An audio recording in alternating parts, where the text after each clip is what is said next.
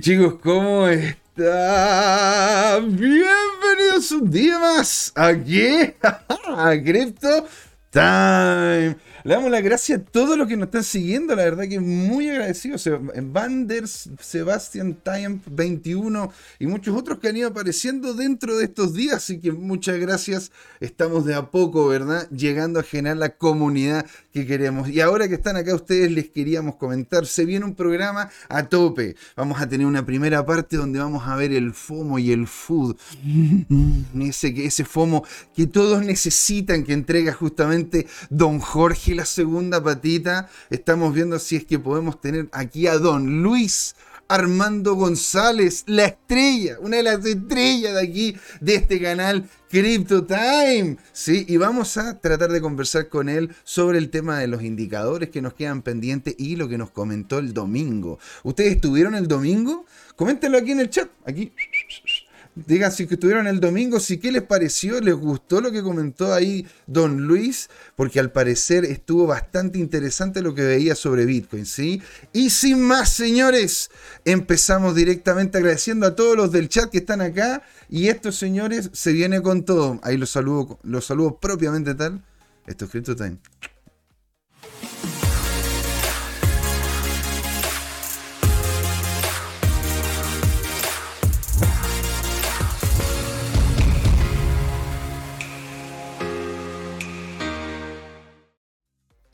Hey chicos, ¿cómo están? Y miren con quién estoy. ¿Cómo está un Jorge el día de hoy? Estoy congelado, igual que el mercado. Imagínense yo, pues señor, que estoy un poco más, en estoy más al sur, ¿eh?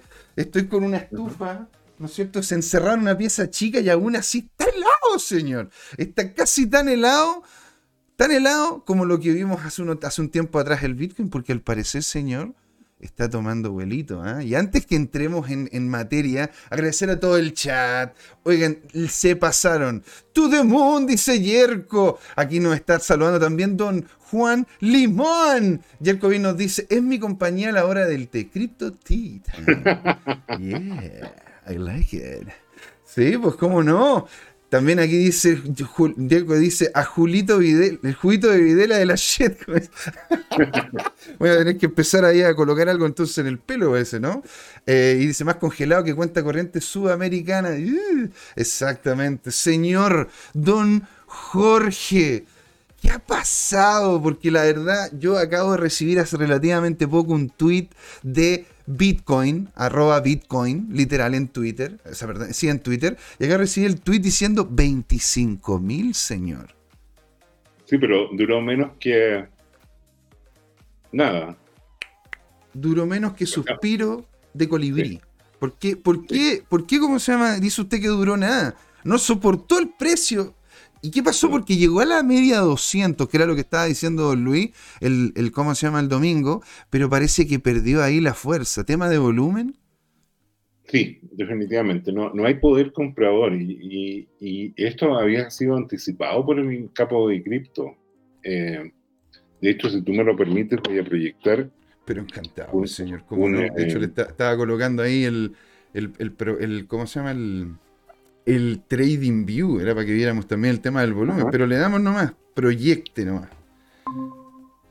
Mira, eh, el capo cripto, no sé si voy a poder proyectar, eh, estamos viendo, déjame checar, eh, una imagen de un tweet, a ver si lo muestra en buen tamaño. Muchas gracias, Vander Sebastián Amp 21. Muchas gracias por estar aquí. Un gran saludo a todos los que nos están siguiendo. Son grosos. Esto ya tiene un día y no, sé si se está proyectando en tamaño grande. Déjame chequear. perfecto. Esto. Esta es una formación, si recuerdo bien, tú eres especialista. Esto se llama Adán y Eva. Adán y Eva. Exactamente, señor. Pero invertido. Pero completamente invertido. Ahora, todo depende, ¿no es cierto?, qué es lo que, qué es lo que, qué es lo que diga lo, el si es que vamos a hablar de Adán y Eva, uno de los indicadores potentes que falta ahí es el tema del volumen. Ya. Bueno, el volumen, si uno lo mira, ha sido decreciente. Ha sido decreciente. El, capo de cripto lo que anticipa es eh, una caída, pero ¿qué, estamos viendo? Esto no es el Bitcoin, esto son la capitalización de, todas las otras, de, mercado de las altcoins. ¿Y qué, qué es mm. lo que predice con ese martillito? Que se mm. viene un derrumbe. Entonces, esto definitivamente es bajista para, para las altcoins. Y, bueno, eh, eh, el capo cripto está muy, muy escéptico hace rato. Pensemos que él vio venir esta caída y mm. vendió todo en 40 mm. mil y, y, no ha vuelto a comprar.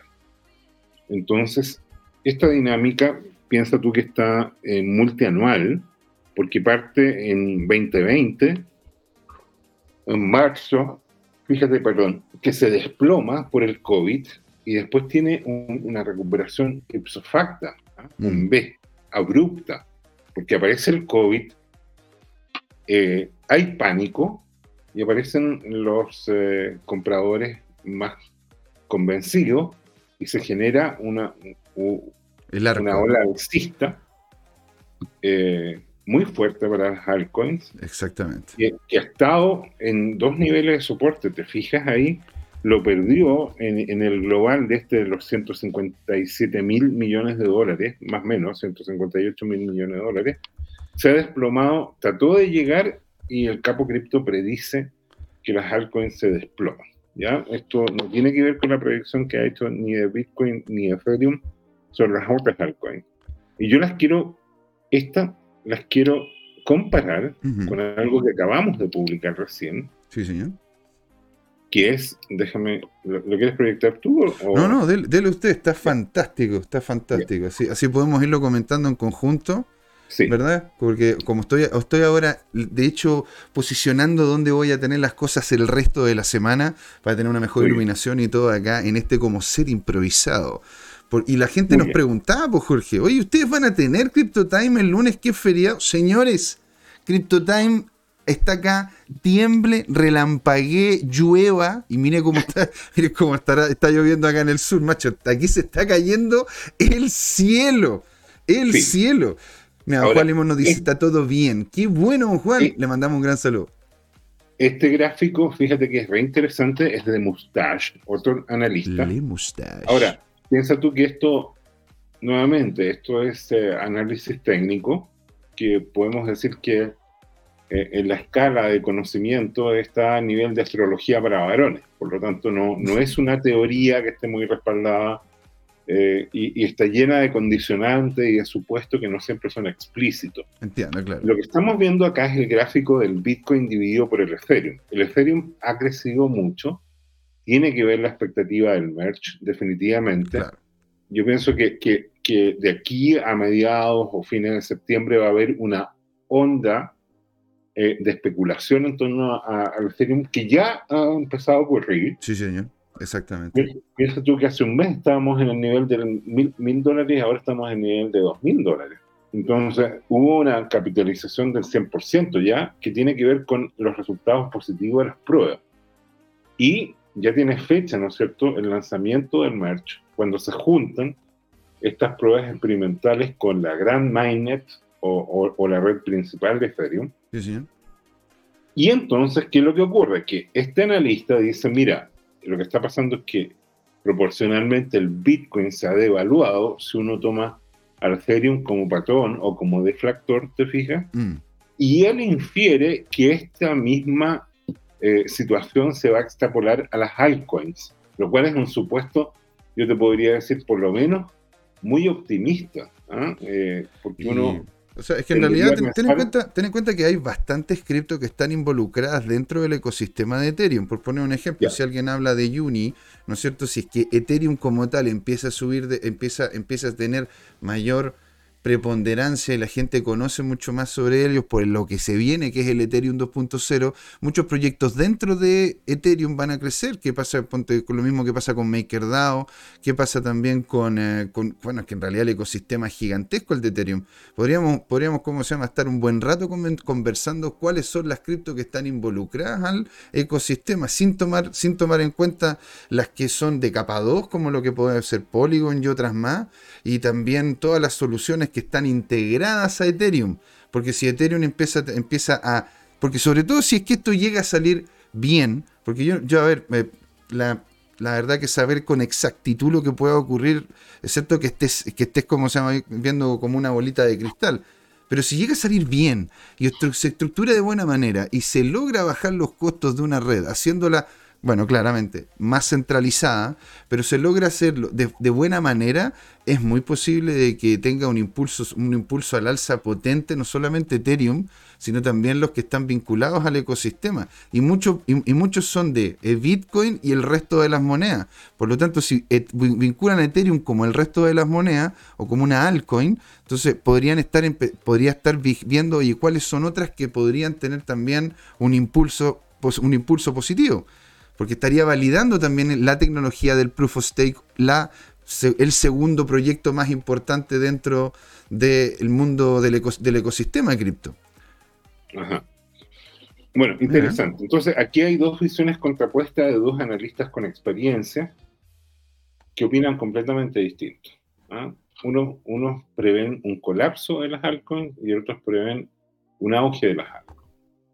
Eh, ¿Qué es relevante? Yo te diría que hay un espacio de tiempo entre uno o dos meses más que es crítico, eh, en el cual se lance esta, red de Ethereum, que en teoría va a ser una nueva arquitectura, como tú dijiste, centralizada, y, por lo tanto eh, uno podría esperar que, que, entre en un ciclo deflacionario, digamos, porque ya estarían desapareciendo en alguna medida los mineros, o en gran medida, Vamos a ver qué pasa con este ETHW, que lo analizamos el viernes, que, que sería como eh, el fork de los mineros eh, que, que, ya están operando. Claramente, sí. Y como, como Cheng Wu, ¿ah? que, este ese que quiere sacar el, ¿cómo se llama? El, segundo fork, porque en realidad, ojo, ¿ah? yo lo estuve investigando un poquitito a este chico y, la verdad que con el primer fork el hombre sacó muy, muy buen corte porque él fue uno de los que lo planteó, ¿verdad? Y lo planteó barato y aún así ha subido bastante y, es parte y, él, es uno de los, una de las ballenas dentro de lo que es el Ethereum Classic. Así que el hombre mal no le ha ido con el Ethereum Classic ahora y si hace un fork, ustedes ya saben, en una de esas va a intentar hacer algo muy similar. Este chiquito es, muy interesante, habría, hay, que revisar a ese, a ese personaje algún día. Sí, Ahora, eh, a mí lo que siempre me interesa, eh, yo, sé que la gran mayoría de las personas que vienen entrando al mundo cripto, lo único que les interesa es qué comprar y cuándo comprar y qué vender y cuándo vender. Pero, pero si uno lo mira en tendencia a largo plazo, eh, en realidad lo que importa es, es cómo, de alguna manera, Bitcoin da una señal y a su vez cómo se relaciona aquello con, con los mercados o industrias de mayor escala y a más largo plazo. Y en ese sentido yo quiero proyectar, fíjate, eh, un análisis que hizo un analista bien interesante. ¿cuál, sería ese, señor? Respecto de... A ver, dame un minuto. Pero encantado. Mientras tanto, quería comentarle, ustedes saben que nosotros también estamos en vivo, ¿verdad? En lo que es la plataforma de Twitter. Aparte de Twitter, entro. Así que donde nos sigan ustedes, ahí vamos a estar live y se vienen más plataformas y posiblemente mayor cantidad de contenido acá en Crypto Time, señores. ¿Qué estamos viendo, don Jorge? Esto estamos viendo es un análisis de la acción de Apple Apple, que es la mayor empresa de tecnología de información del mundo. Así es. Es cierto que vende hardware como tus notebooks eh, y celulares, pero también eh, indudablemente que para que sean exitosas eh, esas máquinas tienen que tener un despliegue en la nube y una serie de, de, otros elementos muy bien integrados en software. Y la característica de Apple es que considera diseño para todo. Hay algo que me impresionó. Hace poco yo compré un aparatito Apple y llegó un paquete, y, eso está documentado, hay artículos en, en, en los medios periodísticos del arte, del diseño, que tiene un paquete de manera tal que incluso tiene una patente, fíjate, me impresionó. Y cómo uno después de que se compra el producto, además guarda, guarda el empaquetamiento, lo cual es muy divertido porque no, no, tiene mucho sentido, pero se produce ahí una relación, si tú quieres, emocional o de sentimiento a largo plazo con la marca, eh, y, uno va coleccionando ahí esos envoltorios vacíos porque está muy bien hecho. ¿ah? Y, o sea, y, además tienen que tener algún elemento de innovación como para patentar. Hay tres requisitos para, para patentar, uno de los cuales un principio es que tenga utilidad y lo otro es que tenga innovación, que no sea trivial hacer este tema. Pero bueno, Apple se está valorizando, según este analista Caleb Franzen, que lo hemos mencionado, incluso hemos presentado con detalle este tema. Sí, señor. Él muestra un indicador ahí, que es el, el que está eh, insinuando con la flecha verde, te fijas, que estaría dando pie a una nueva capitalización de Apple. Ahora, como las cosas no son en blanco-negro, hay otros analistas que postulan, yo había estado estudiando el fin de semana un poco, y que decía que Apple había estropeado el sistema de precio porque tenía mucho dinero en caja y estaba recomprando las acciones. Y ese acto produce una escasez de acciones por un lado y produce en algún sentido una manipulación y o distorsión del precio. Entonces, claro, eh, aquí cuánto de este auge que podría tener o está teniendo la acción Apple se podría explicar porque ellos han ido capitalizando esto. Piensa tú que cuando tienen dinero y recompran su acción, eso significa que los tenedores eh, son, mm. tienen, tienen acciones más escasas y a mayor valor. De alguna manera es un premio para los accionistas. ¿ya? Y lo otro que es interesante es que él mostraba, ¿no es cierto?, cómo ha sido la, la situación de transición eh, de un indicador que se llama el Williams CR, eso lo hemos visto para el Bitcoin, es un indicador estadístico, en algún mm. momento vamos a pedir más detalles a Luis Armando, pero el tema de fondo es el siguiente, la acción de Apple hoy día en teoría está sobrevendida, en teoría, mm. pero aún así, entonces, eh, la pregunta es si hay espacio como para, para, para generar eh, más compra, ¿ah? eh, y, y, qué sentido, cuáles son las expectativas de ganancia. Y aquí se hace un análisis histórico de los ciclos, eso es lo que muestra, ¿no es cierto?, que en distintas fechas eh, ¿Cuánto es lo que retorna en un escenario a 12 semanas, a 24 semanas, en un año, que serían 52 semanas, y a su vez dos años, 104 semanas, y en cinco años serían 52 eh, por 5 son 250, y 2 por 5 serían 260, 260 semanas, ¿te fijas? Entonces, es interesante que, que según este analista, la acción de Apple podría tener un, eh, un, efecto de valorización importante ahora. Y después él hace referencia a algo re interesante que es su, no sé si está proyectando su newsletter, y en ese newsletter presenta esto mismo, ¿no estos mismos gráficos, pero además presenta algo re interesante y es que eh, es la visión de lo que podría estar pasando con el SPX. Entonces, ¿qué, ¿qué, es importante del SPX? Que es como yo te diría el book insignia de todas las acciones. Ahí está cargando, no sé si se ve. Sí, señor, se ve ahí exactamente. SP corregido, ¿no es cierto?, por, por un indicador XLP, es que estaría dentro de un canal alcista y no se ve cuándo podría demorar. Entonces, de alguna manera, ¿qué te quiero decir con esto? Que eh, el mercado, yo yo soy más bajista en el, corto plazo y mediano plazo. Sí, bueno, claro.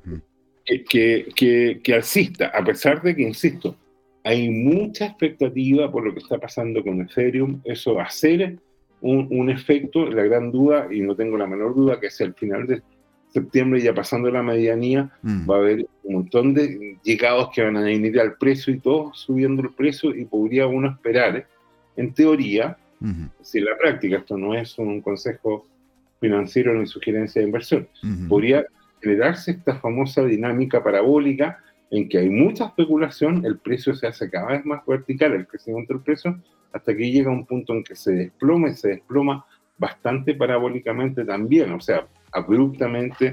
Entonces ahí, bueno, los que entraron primero van a capitalizar y los que entran al último son los que podríamos decir en buen chileno, entre comillas, cooperan. Sea, en definitiva, sí, por eso mismo hay que, nunca hay que comprar, señoras y señores, y es algo que le hemos comentado más de alguna ocasión acá, nunca comprar en el ATH. Don Jorge me sigue cambiando la escena y yo tengo que cambiarla después. Señor, yo como sea, les digo, nunca compren en el ATH, ¿sí? O intenten ojalá tener algún tipo de estrategia o algún bot que es algo que hemos comentado algún, más de alguna vez en este canal, ¿verdad? Para tener tranquilidad, para tener seguridad de que sus fondos no se vayan a la B, si es que llegas a ver, ¿no es cierto?, una baja de precio. Los precios suben, los precios bajan. Lo importante es qué va a hacer usted al respecto, ¿sí? Y hay que ver también qué es lo que va a pasar, sobre todo después de la sobre todo después de lo que, de que se viene de ahora que se viene el merch mira Tomicro no, se, se, ríe buenas tardes señor buenas tardes, señor. Yacer Al. Al o AI. No sé si es Yacer Al o AI. Crypto Time, lo mejor, señor. Usted es lo mejor. Usted es lo mejor. Genial tenerlos acá a todos los que se han, se han suscrito.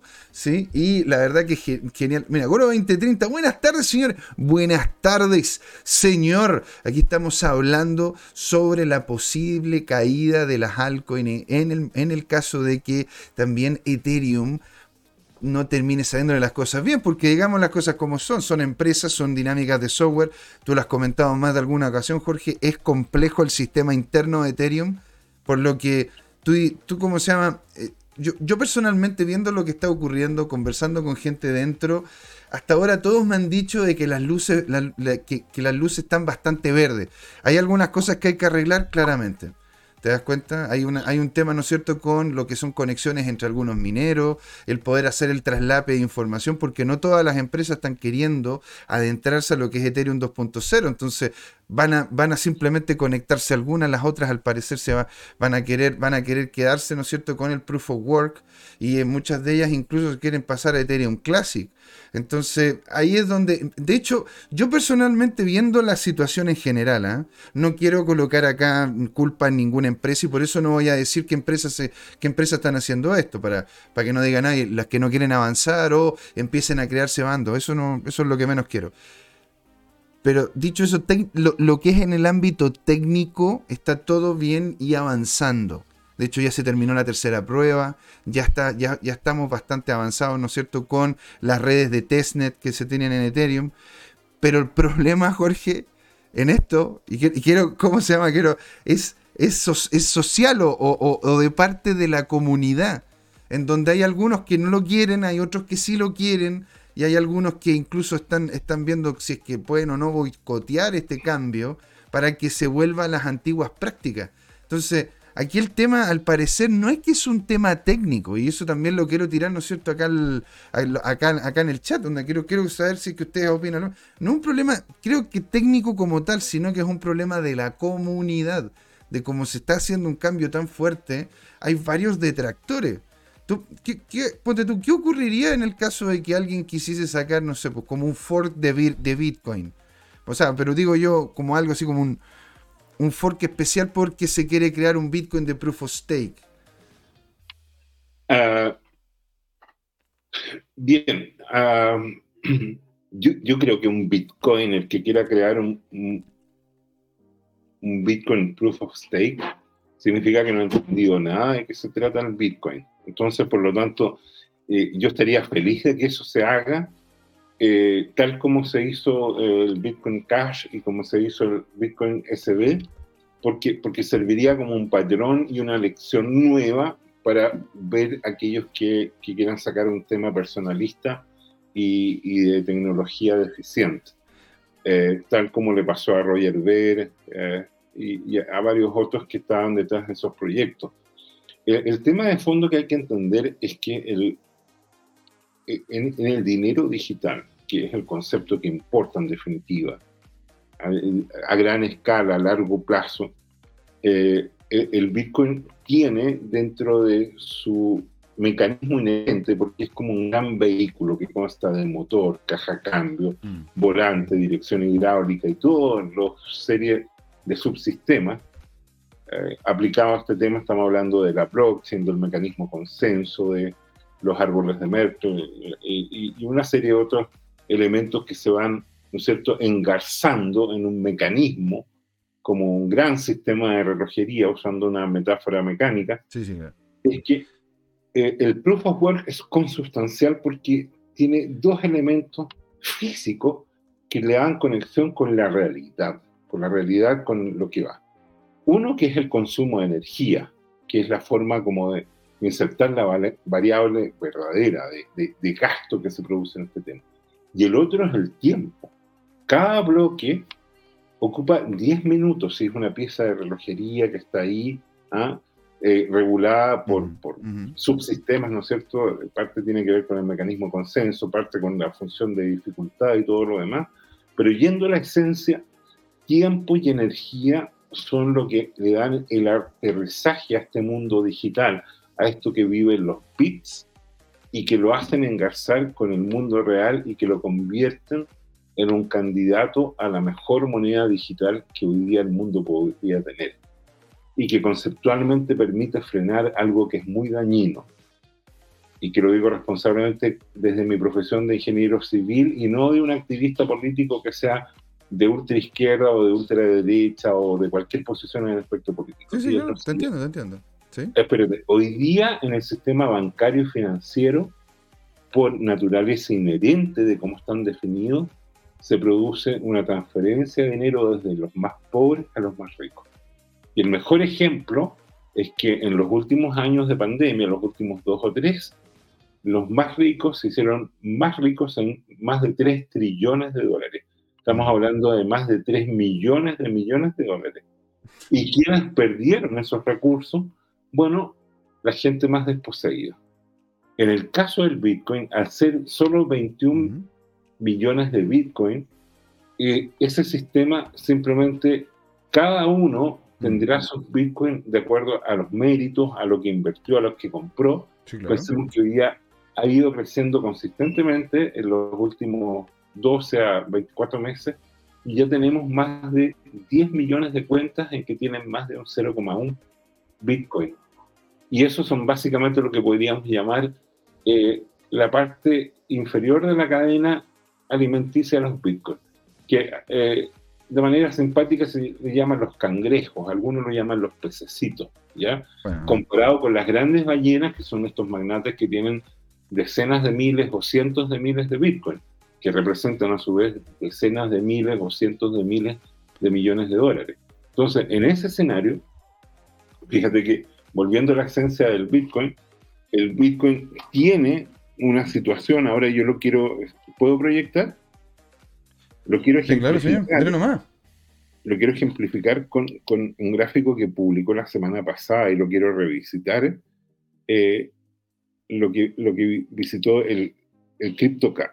El, CryptoCapo, ¿eh? el, el CryptoCapo de forma consistente nos ha tenido con miedo. Este de, forma consistente ha estado, nos ha degenerado un food. De hecho, tanto, tanto así que yo creo que vamos a colocar, ¿verdad? el, la, la, casi ya la, la intro, la intro Esto, se lo merece, esto se lo merece.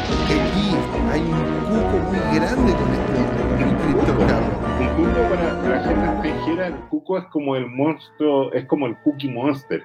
¿ah? De ahí viene como el cuco.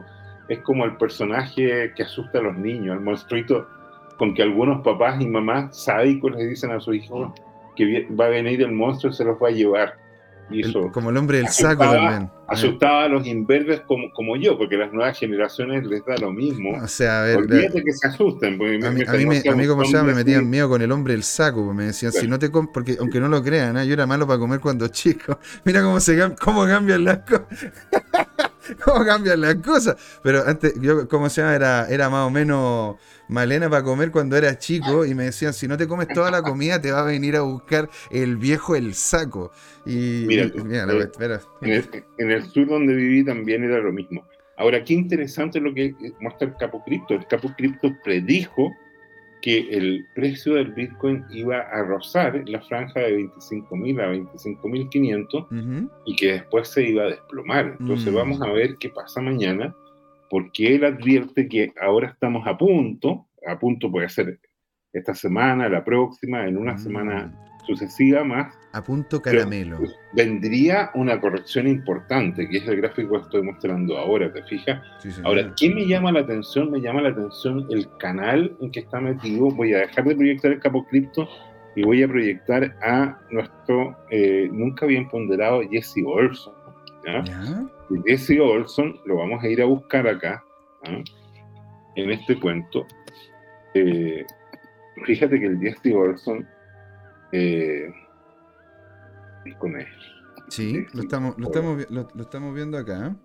Estoy haciendo algunos arreglines a lo que es la, la cámara para que podamos, ¿no sé, tener. Eh, el, Jesse Olson, que, que, es un tipo, yo diría que cuando las, los, gráficos, los números muestran bajistas, eh, él es bajista, pero, pero en general trata como de seguir el ritmo del mercado, como los buenos analistas. Y lo que él estaba mostrando ¿ah? es em, dos cosas. Em, espérame, que, creo que. Ah, ese tipo, espérate, espérate, súbete un poco, sube un poco, pero que. Oh, era, el tipo ese que estaba andando en el auto rosado. Yo quería saber de qué, es, ¿qué era el auto rosado. ¿qué, es el auto rosado? El auto rosado, ¿no es cierto? eh, ¿Qué cosa? Pero ¿qué, ¿qué, es eso? Mira, lo que pasa es que la cultura cripto, la cultura Bitcoin, es, es normal tomar eh, videos o audios podríamos decir, de, cultura doméstica y se adaptan, ¿no es cierto?, para, para, mostrar alguna de las vicisitudes del mercado, en este caso, un desplome del mercado, ¿ah? o, un golpe. El desplome del mercado, claro, y el auto rosado, claro, mira, tiene todo el sentido. Oye, aquí la verdad que el chat está en fire, ¿ah? El, aquí, aquí nos dice, bueno, Goro 2030 nos dijo, buenas tardes, señores. Curs 70 grandes capos, lo más grande, Cripto Chilensis, Crypto Time. Muchas gracias, señores. Gracias por el tiempo que dan para informar y en buena onda. Esa es la idea, pues, señor.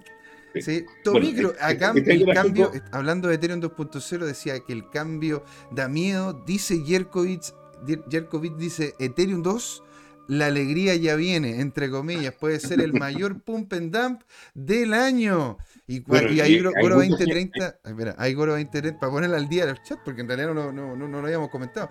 Goro 2030, cuando estábamos hablando del tema del Bitcoin, si es que había un Bitcoiner que habría hecho un, una, una, un fork que dice: este, este Bitcoiner, dicho Bitcoiner, será lanzado a la hoguera, quemado y purgado. Así que es maravilloso, qué, qué, qué, qué increíble.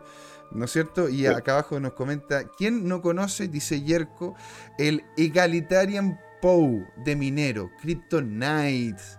para, cualquier, para cualquier santo, a cualquier santo le reza, ¿sí?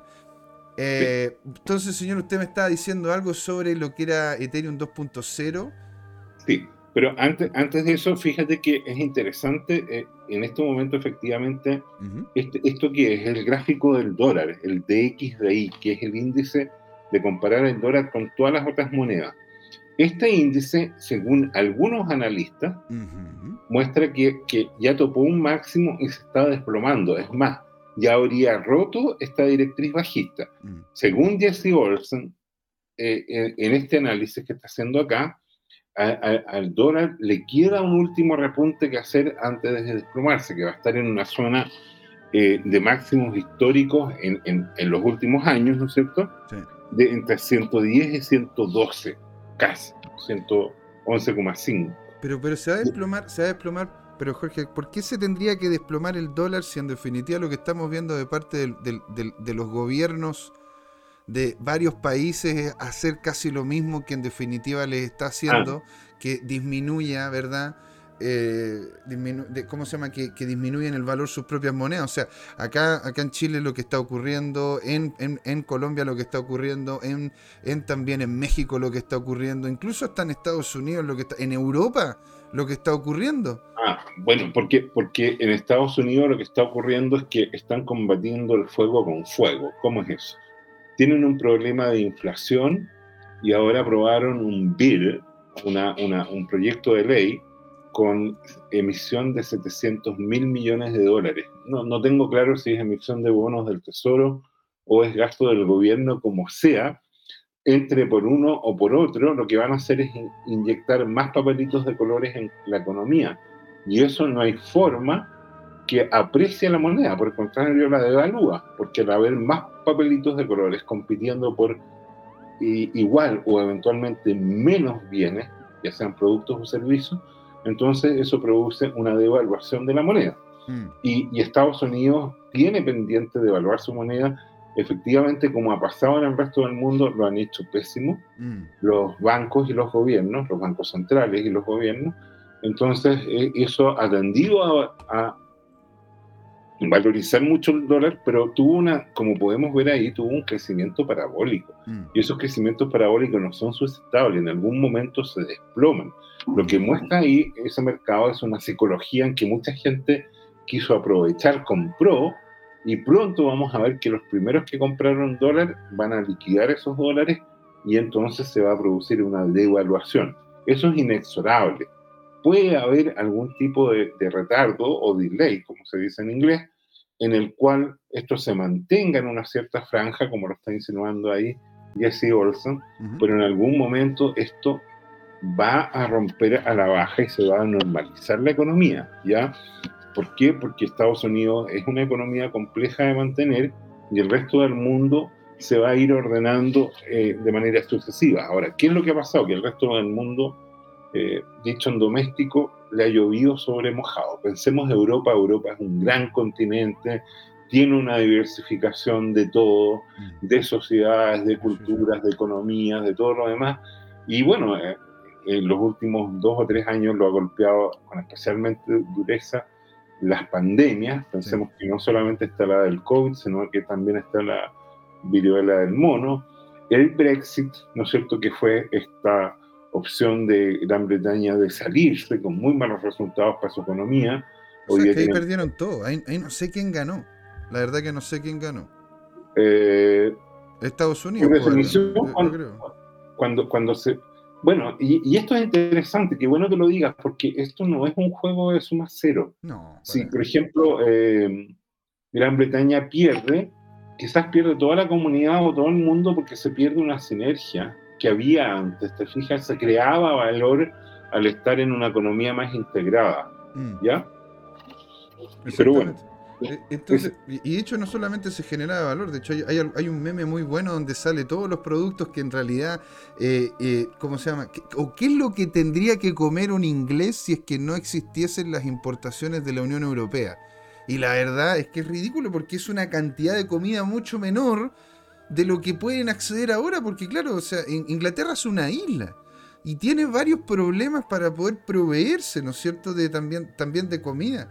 El mercado europeo era gigante. Bueno, yo, creo personalmente que ahí no ganó nadie. Lo único, lo, único que pudo ganar una de esas. Porque bueno, Inglaterra ya tiene como un tratado de libre comercio con sus propias colonias. Por e, eso, eso es lo que hablamos de la Commonwealth, ¿verdad? Pero aún así el, no, no hay como una dinámica que, le, eh, beneficiara a Inglaterra separarse. De hecho, la gran mayoría de los que terminaron votando por la separación eran justamente las zonas rurales, las que no las que se veían, las que creían que se de, que estaban de hecho equivocadas con estar dentro de la Unión Europea, porque en definitiva tenían mayor competencia. Pero los que, los que recibían los beneficios y proveían servicios que eran productos que son productos internacionales en esas zonas geográficas la gran mayoría quería quedarse dentro de la Unión Europea. Sí. Así que eso es, pues, señor. Ahora, aquí el Nasdaq is coming right into the same target area.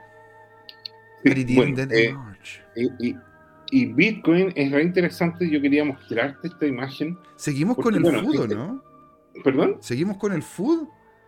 Eh, no lo sé. Oh. Eh, esta es una mezcla. Este, este definitivamente te que ya yo muestro los análisis de Matthew Highland, que es como eh, dos cosas, es como imparcial y valor sintético en el largo plazo. Aquí Jesse Olsen hizo lo mismo y fíjate que lo que está mostrando es que hay una cuña alcista de Bitcoin que en una gran proporción rompe el alza, pero también puede romper a la baja.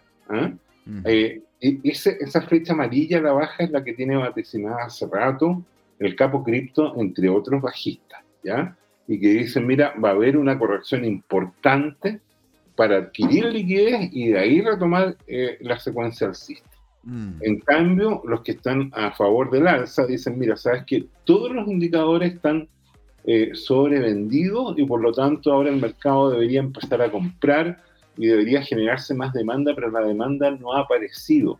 Tampoco ha habido mucha oferta o presión por vender porque ya si tú dijiste, tú y yo dijimos, mira, ya, demos esta platita por perdida, compremos un centésimo de Bitcoin para nuestra jubilación, ¿verdad? Y la dejamos ahí. ¿Qué sentido tiene ahora liquidar por eh, un, décimo, un centésimo de Bitcoin si, si en realidad lo tenemos con una perspectiva de alto plazo? ¿no? Si tenemos mala situación económica no nos va a arreglar y, si tenemos buena situación económica con mayor razón para que vamos a liquidar un activo que tiene un futuro promisorio. Mm. Entonces, Aquí yo, yo en realidad te, revierto la pregunta, pero te la voy a preguntar a ti. Tú como, como, como, como day trader o como scalper o como lo que sea, cuando ves esta esencia de este, de este análisis técnico, porque es re interesante cuando uno ve el gráfico del Bitcoin, lo que está sintetizado acá, es que efectivamente es una cuña como, como de, patrón de, libro de texto, ¿no? Es como muy estándar, porque se, se dan estas dos directrices que la acotan, se van gostando hasta que llega un momento que necesariamente tiene que terminar rompiendo, ¿verdad? Mm. ¿Cómo, es, como, es como si agarraras un, un, resorte Y, lo, y lo estuvieras metiendo en un espacio que tiene forma de triángulo.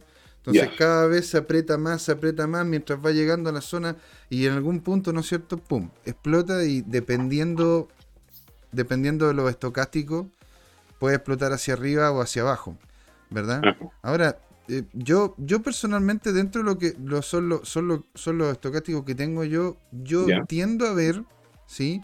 Al Bitcoin en mediano plazo alcista. Mediano plazo digo, en, porque el largo, largo plazo en, en, en acciones es un año.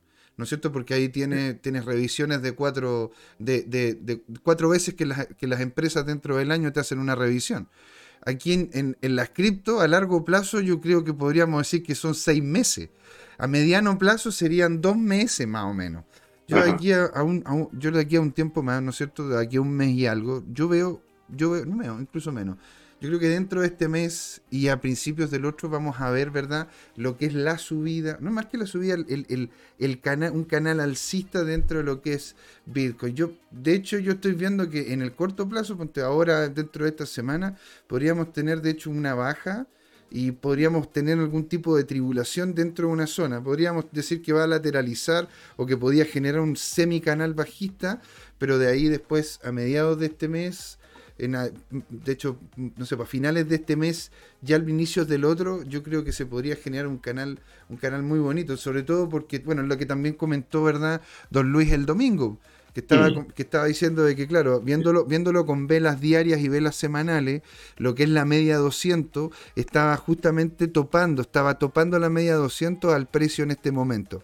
Pero lo, lo topó en lo que es la sombra, no en el cuerpo.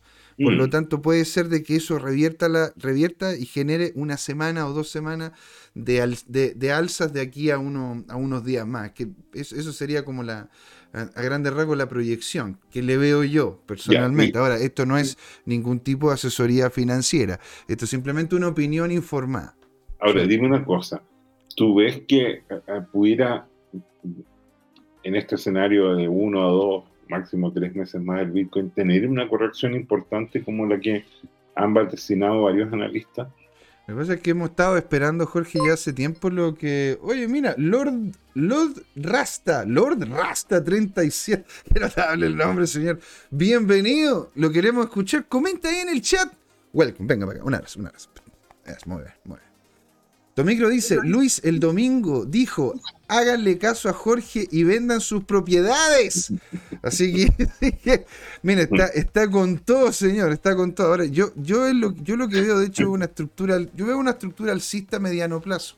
Eso es lo que veo yo con, lo, con, con, los estocásticos que utilizo. O sea, por lo tanto, tú, tú no ves una corrección importante, tú dices que ya pasamos el mínimo. Podría, yo, yo tiendo a pensar que sí, en realidad que si ahora todo, todo puede ocurrir, de repente yo me equivoco, y de repente yo, yo vería muy de cerca el tema de los volúmenes, porque más allá del RCI, ponte tú que uno lo pueda ver al día o a la semana, está bien, pero yo la verdad que siempre me fijo muy bien en las estructuras de volumen. porque el volumen es la, es la gente comprando y vendiendo. ¿sí? Muy bien. Muchas veces nos sale toda la información y lo hemos comentado acá. De todas maneras, esto de, esto de poder, ¿verdad? Revisar cuánto impulso a la compra existe o cuánto impulso a la venta existe por los volúmenes, ¿no es cierto? Y los colores que tienen hacen, la gran, hacen una gran diferencia, sobre todo en lo que son dinámicas de cuña. ¿sí? o bandera, o ese, ese, tipo de cosas. Los Rasta nos dice, soy nuevo en esto y no callo nada de criptomonedas, Bitcoin ni nada de eso. Señor, yo te voy a sintetizar los Rasta, lo, lo que eh, vengo estudiando hace ocho años. Existe una categoría que es el Bitcoin. El Bitcoin inventó esto. Es como el Mercedes-Benz. Inventó un automóvil muy seguro, muy completo, muy lleno de muchas cosas que lo hacen ser fuerte y rápido. Ese es el Bitcoin. Y después que salió el Mercedes, salió una serie de tanteríos que han tratado de copiarle ¿ah? el diseño. Entonces salieron unos, unos pseudo Mercedes, algunos que se propulsan a pedales, otros a motores diésel que echan mucho humo porque tienen combustión incompleta, algunos se han quemado solos, literalmente, ¿ya?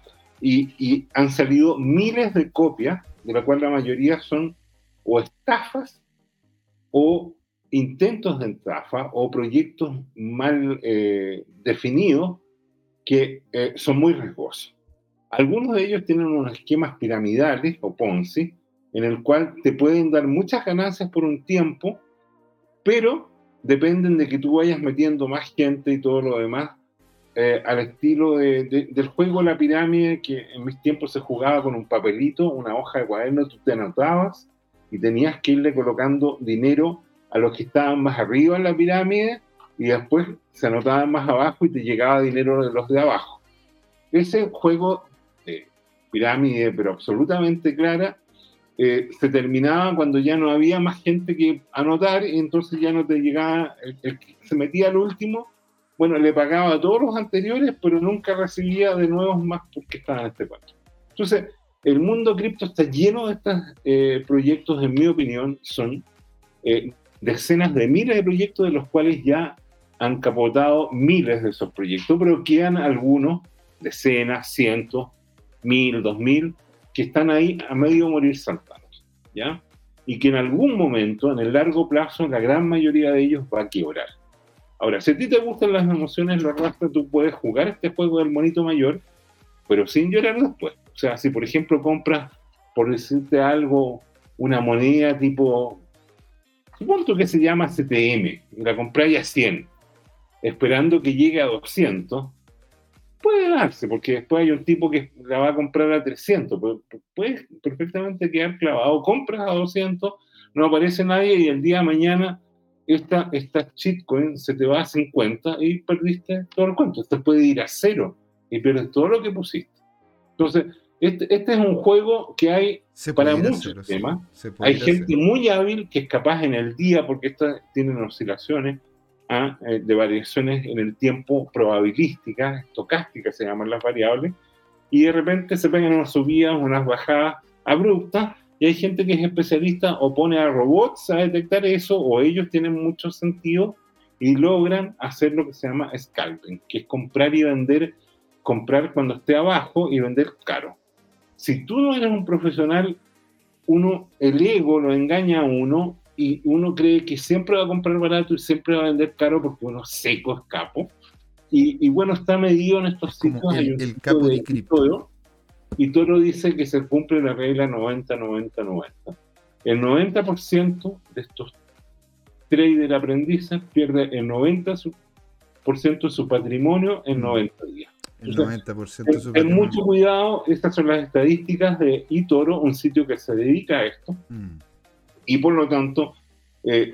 Yo lo que recomiendo en el largo plazo es estudiar al Bitcoin, y lo que ha pasado que cuando uno lo estudia, lo estudia durante meses, durante años, en varios libros, en varios videos, en muchos de estos webinars, como dijo hace dos semanas Maximiliano Carfusa, uno de los creadores del proyecto Manual Chain, mientras más estudia uno el Bitcoin, más se cuenta es el proyecto candidato que se va a preservar en el largo plazo, va a generar plusvalía. ¿Por qué? Porque es el único que tiene una oferta total acotada. Nunca van a haber más de 21 millones de Bitcoin y por lo tanto si tú hoy día te compras un centésimo, un décimo o te compras todo un Bitcoin que está más barato que nunca, del orden de 24 mil dólares, menos de 24 millones de pesos, entonces tú te quedas con esa moneda digital, eventualmente la usas para algunas cosas, eventualmente la atesoras y la dejas en el largo plazo. Exactamente. bueno, a ver, mira, yo, yo aquí de hecho estaba viendo, estaba viendo el chat, ¿verdad? Mientras estabas comentándolo, lo cual, oye, la verdad, la verdad, Lord Rasta, don Jorge tiene mucha razón. Si es que tú quieres empezar en esto, si es que tú quieres iniciar dentro del mundo cripto, la mejor manera de hacerlo es primero investigando sobre el Bitcoin, integrar toda la información todo lo que aparece, todos los videos, todo lo que nosotros conversamos, bueno, de hecho ahí, si te vas a, lo que es nuestro canal de YouTube, que ahí te lo, ahí te lo dejé, te lo dejé puesto, la verdad, genial, ¿no es cierto?, que revisaras los, videos que tenemos ahí y lo complementaras con otros videos de gente muy, muy genial que también ha estado en el canal, como el mismo eh, Leo Vera, hay, ¿cómo se llama?, videos también, y lo recomiendo aquí también, está la blockchain Sumin Latam, también está, también está, ¿cómo se llama?, el mismo Nicolás Palacios, que comenta sobre algunas cosas técnicas. Hay un ecosistema de gente que está comentando esto y nosotros felices, de hecho, nosotros pensamos esto para que justamente se informaran y la gente supiera de qué se trata este tema. Ahora, si es que tú quieres seguir viendo otras monedas, genial. ¿Y por qué, lo, y por qué es bueno esto? Porque así también vas viendo de qué se trata cada una. ¿sí? Vas viendo cómo es que se puede, cómo es que se puede, cómo, cómo cada una tiene su propia utilidad también. ¿Verdad? Aquí, como se llama tu micro, nos comentaba, Jorge siempre nos tira los dardos todos los días a los poliamorosos. Porque en realidad, claro, mira, lo que hacemos nosotros, ¿verdad? En definitiva es hacer lo que Jorge ha hecho con Bitcoin, pero con diferentes criptos. Y vamos investigándolas a fondo, vamos viendo cómo funcionan. Y es, es literalmente mi pasión, es mi pasatiempo. A mí me encanta investigar, aprender, conocer y, eso es lo que he colocado en pequeños granitos de arena en diferentes criptos, las cuales, como al, igual que don, don Juan Limón, que no debe estar viendo, le mandamos un saludo, ahí ha ido colocándola en momentos en los cuales uno dice, mira, esta solución que están proponiendo es una solución inteligente a un problema real que existe, ya sea en la red o fuera de la red, online o offline. Y uno dice, ok, y si, uno, y si uno le coloca una cantidad que no sea ¿sí? gravitante para, tu, para tus finanzas personales, eso si es que crece 10x o 100 o 100x, es algo bien interesante. Nadie dice que va a tener un crecimiento exponencial todas las que uno invierta, ni que ese crecimiento exponencial va a ser consistente en el tiempo. ¿Sí? Pero entrega opciones interesantes de poder obtener rentabilidades y si no te sientes cómodo con las ganancias después o el proyecto termina decayendo, como hay algunos que ocurre, uno llega, saca, ¿no es cierto?, las ganancias que uno obtuvo y las va cambiando por monedas las cuales uno se siente más seguro. ¿Sí? que puede ser Ether o Bitcoin. Bitcoin, de hecho, yo personalmente encuentro de que es una moneda perfecta, una moneda ideal, porque no es de nadie, todos contribuyen y todo se va generando en relación a esta dinámica descentralizada. Ahora, lo rasta. Si tú quieres partir, hazle caso a Jorge.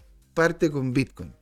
Entretente con esa moneda. Aprende de qué se trata. Quién, aprende el lore, lo que hay detrás de esa moneda. ¿Te das cuenta? Todo lo que ha ido ocurriendo con esa moneda. Y de ahí vas pasando, si es que te sientes lo suficientemente cómodo, ya hiciste una inversión, sabes lo que es una wallet, sabes todas las dinámicas que tienes que aprender inicialmente para saber cómo moverte dentro del ecosistema, puedes ir viendo otras e ir dándote cuenta qué tan potentes son, siempre comparándolas con un book insignia, ¿no es cierto? Que es el Bitcoin. Así que eso es lo que te podría yo decir, la verdad. y ahí Rastale nos comenta, he visto gráficos mensual, he visto el gráfico mensual de BTC y me indica que va a la baja. Puedo concluir que el BTC mantendrá por un tiempo, se mantendrá un tiempo en valores bajos.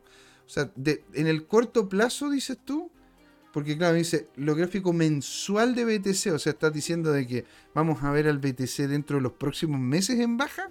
Estarías como en línea lo que comentó Jorge con el capo de cripto, el tema de la baja.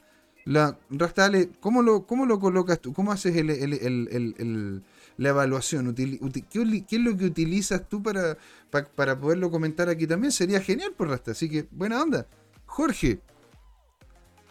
Bien, eh, mira, yo quiero seguir revisando algunos de los gráficos que hemos publicado. Voy a dejar de proyectar, creo que estaba proyectando este gráfico de Jesse Olsen que, es una gran pregunta al estilo de Matthew Highland. Nunca son concluyentes, sino que en este caso es un potencial escenario. Y voy a buscar, fíjate, el, gráfico, dame un minuto, de... de, ah, qué divertido, el Jesse Olson le gustó la traducción que hicimos. Qué genial. pero, qué maravilla. Sí, de hecho, señores, ustedes tienen que entrar a Roa, tu CryptoTime en Twitter, porque la verdad que don Jorge y yo me saco el sombrero. Ha hecho un trabajo de joyería. Tenemos analistas que estamos viendo que son un dulce, un dulce. Y de hecho, a todos los analistas, si es que algún analista se da una vuelta por acá y lo seguimos, la verdad que les agradecemos mucho todo el trabajo que están haciendo y la información que estamos posicionando, porque de hecho la idea es que todos ustedes conozcan y sepan qué es lo que está ocurriendo, ¿sí? Don Jorge. Mira, em, estoy tratando de encontrar uno que, es interesante eh, de este, este, de ahí? Este, este de aquí, ¿ya? Dame, un segundo que voy a cortar la estufa porque la verdad que estas piezas es muy chica.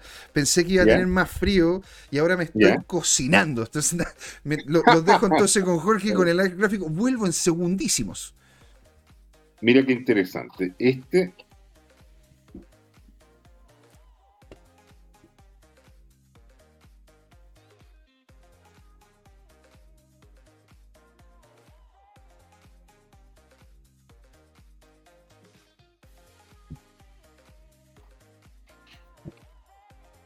¡Ey! He vuelto. Muy bien, bienvenido. Sí, sorry, que en realidad es que la, estufa ya me tiene. Estoy todo rojo acá. La verdad que estoy todo cerrado y ya. Ya, pero estoy, estoy mejor, sí, me daría un poquito acá. Este gráfico es de los tipos que a mí me encantan. Yo sé que para tipos como tú que se juegan la vida día a día, que lo cual va muy a tono con la filosofía budista que dice que nacemos de nuevo cada día, lo cual es una hipótesis interesante. Eh, fíjate que este gráfico es de largo plazo. Piensa tú que cada división que tiene ahí es 300 días, 300, 600, 900. Si uno sobresimplifica un año, que tiene 365 días en promedio, esto es como tener un año, dos años, tres años de escenario. ¿Y qué es lo que muestra?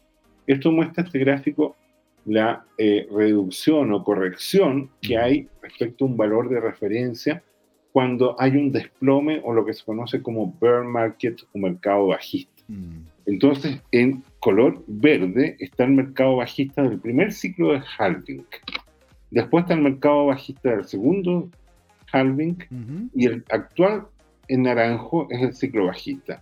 ¿Qué te muestra este gráfico? Que en el lapso de poco más de un año, el primer ciclo tuvo una corrección en que cayó 84%. O sea, tú compraste barato más o menos al comienzo del ciclo halving, llegó al máximo y después se desploma menos 84% en más o menos un año, mm. después de 364 días. Y después el siguiente ciclo, ah, perdón, el ciclo anterior, cayó un 85%, pero ya no en, en un año, sino que en un año y unos cuantos meses más, en 411 días más o menos en un año, dos meses. ¿Y cómo va el ciclo actual? El ciclo actual va en, te fijas, esta cuña ascendente, pero por, e, por este gráfico, este gráfico, ¿qué mostraría? Que a menos que haya una anomalía, que puede haberla, y no tenemos la brújula, resta una corrección importante. ¿ah? Este gráfico hace como evidente que pudiera haber una corrección entre más o menos un 75, perdón, un 65, 60% que este, o sea, hay 68% que, que, porque cayó hasta 74, se recuperó, pero ahora podría llegar al nivel de los 84 de nuevo, perfectamente. Entonces, ahí el precio estaría llegando entre 10 mil y 15 mil dólares, incluso más bajista que las opciones más bajistas. Ahora, mm. ¿Puede pasar? Sí puede pasar. Es difícil. ¿Por qué? Porque uno esperaría que haya poderes de compra en niveles estratégicos. Si hoy día cae de los 24.000 actual, que acaba de caer de 24.000, y empieza a caer a 23.000, 22.000, 20.000, ¿qué es lo que esperaría? Que hayan órdenes de compra ahí de tipo que están esperando una oferta para comprar el Bitcoin barato. ¿Para qué decirte si cae debajo de 17.500? Ahí se podría gatillar una onda eh, importante de compra, porque ese fue el soporte anterior, ¿te mm. fijas? Y tanto las personas como los algoritmos, esos puntos operan porque, porque han habido gente que ha comprado anteriormente. Entonces hay como una historia que se refuerza a sí misma. Entonces, en síntesis, este es un gráfico bajista que da una perspectiva de largo plazo. A mí me gusta que él lo hizo, y lo hizo un analista que se llama Ecoinometrics, ¿ah? Y que nosotros lo, seguimos habitualmente. Ahora, bien, eh, este es por un lado, y, y aquí, por ejemplo, hay otro eh, analista que nosotros retuiteamos este tema, que, que, que, tú ves la complejidad que hay de esto, en que, en que este analista lo que hace es como ver los ciclos, y aquí dame tu experiencia, José Miguel, porque, porque lo que este tipo está haciendo aquí es ubicar más o menos periodos del mismo largo. ¿Tiene sentido usar como parámetro para encontrar estos fractales, estos patrones comunes con la misma duración cuando hemos ido observando, según otros análisis, que como que el ciclo del Bitcoin se ha ido alargando en duración? ¿Qué, qué, sentimiento te da con, al mirar este gráfico que estoy alargando ahora? Porque en definitiva se han ido alargando los periodos. Bueno, ¿qué es lo que ocurre con cualquier tipo de activo? Eh? Que aunque, aunque ¿Ah, tenga. Sí? claro, si cualquier tipo de activo empieza a tener. Eh, hay, un, hay activos que. Bueno, viene, ¿cómo se llama? Lo que es la explosión. ¿Ya? Viene, la, viene el, el, proceso donde, donde ya, ya llegado a conocimiento mainstream entonces empieza a tener, ¿no es cierto?, un poquitito la, empieza a parar el crecimiento y después, ¿cómo se llama? Viene una, viene, viene como se llama, un periodo de, de, mayor calma, excepto de que exista otro cambio importante que la haga parabólica nuevamente. ¿Te das cuenta? Si es que nosotros vemos lo que es el tema de la adopción de la, la adopción del, de de, o, el reconocimiento del activo de parte del mercado y y de su uso, porque eso le pasó a la, a, la, a la, acción de Google, a la acción de Amazon, etcétera, etcétera. El problema es que cuando tú tienes varias que están haciendo una misma acción, esa misma acción, y algunas de ellas no tienen fundamento, es lo que, lo, que le llamamos, ¿verdad?, una burbuja.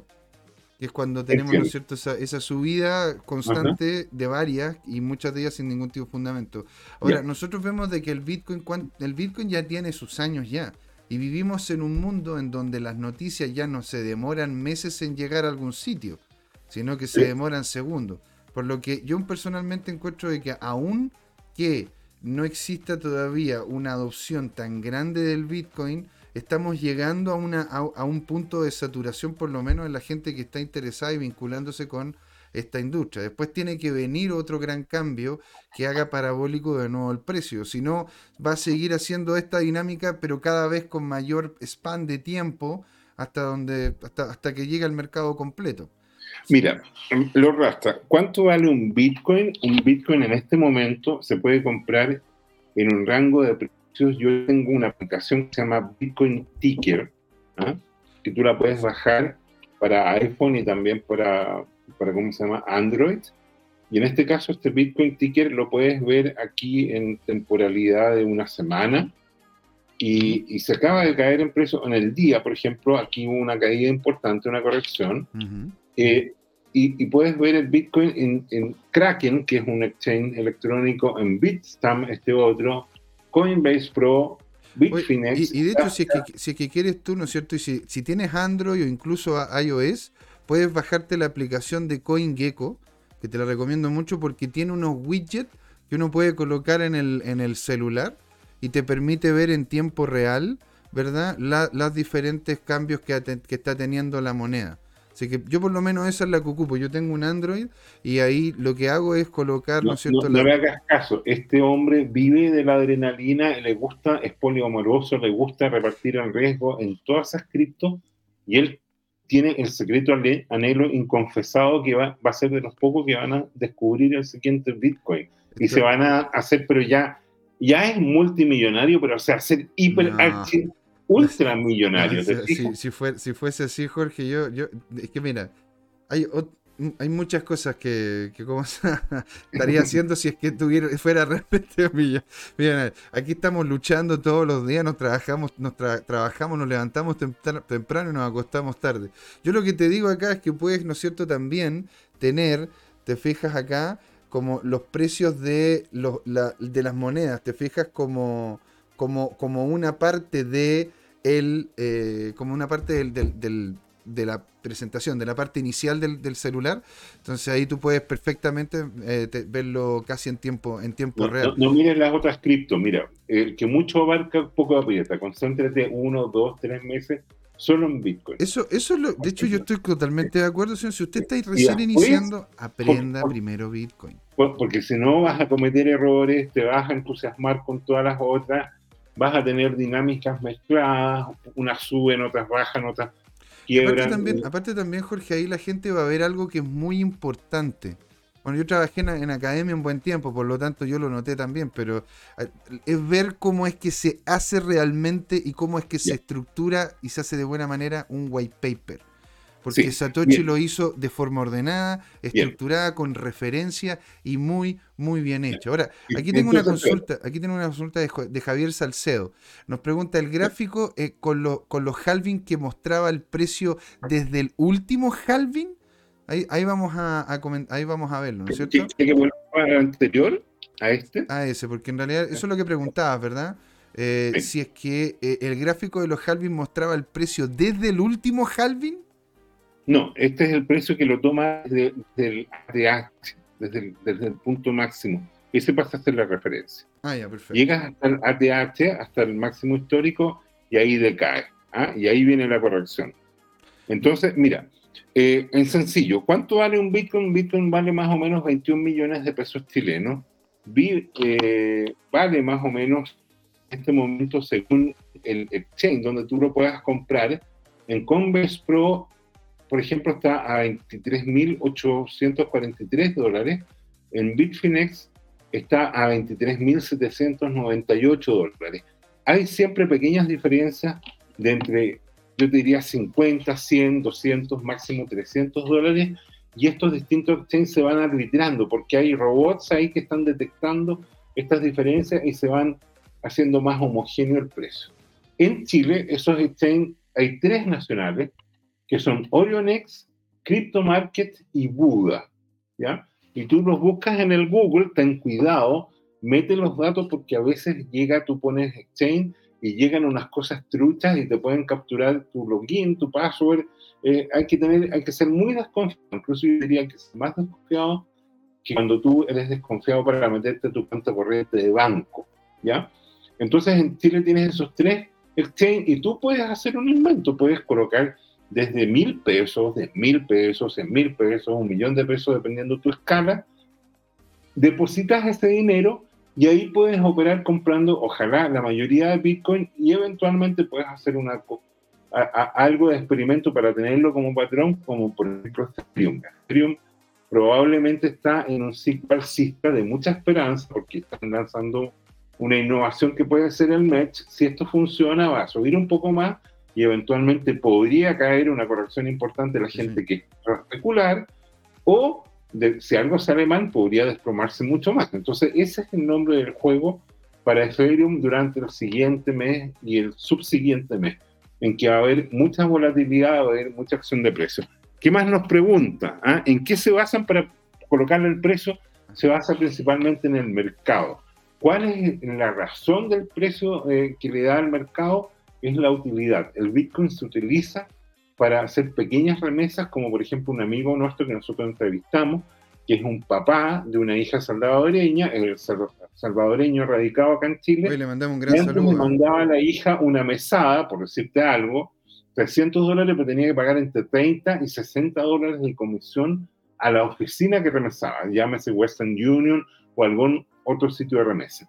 Después con el Bitcoin, en El Salvador ellos tienen una billetera digital que se llama archivo y es, él ahora le manda a la ex esposa eh, Bitcoin y ella puede decidir si mantiene el Bitcoin como ahorro, lo liquida inmediatamente, liquida una parte y después va colocando este tema, porque el Bitcoin tiene una volatilidad, ¿ya?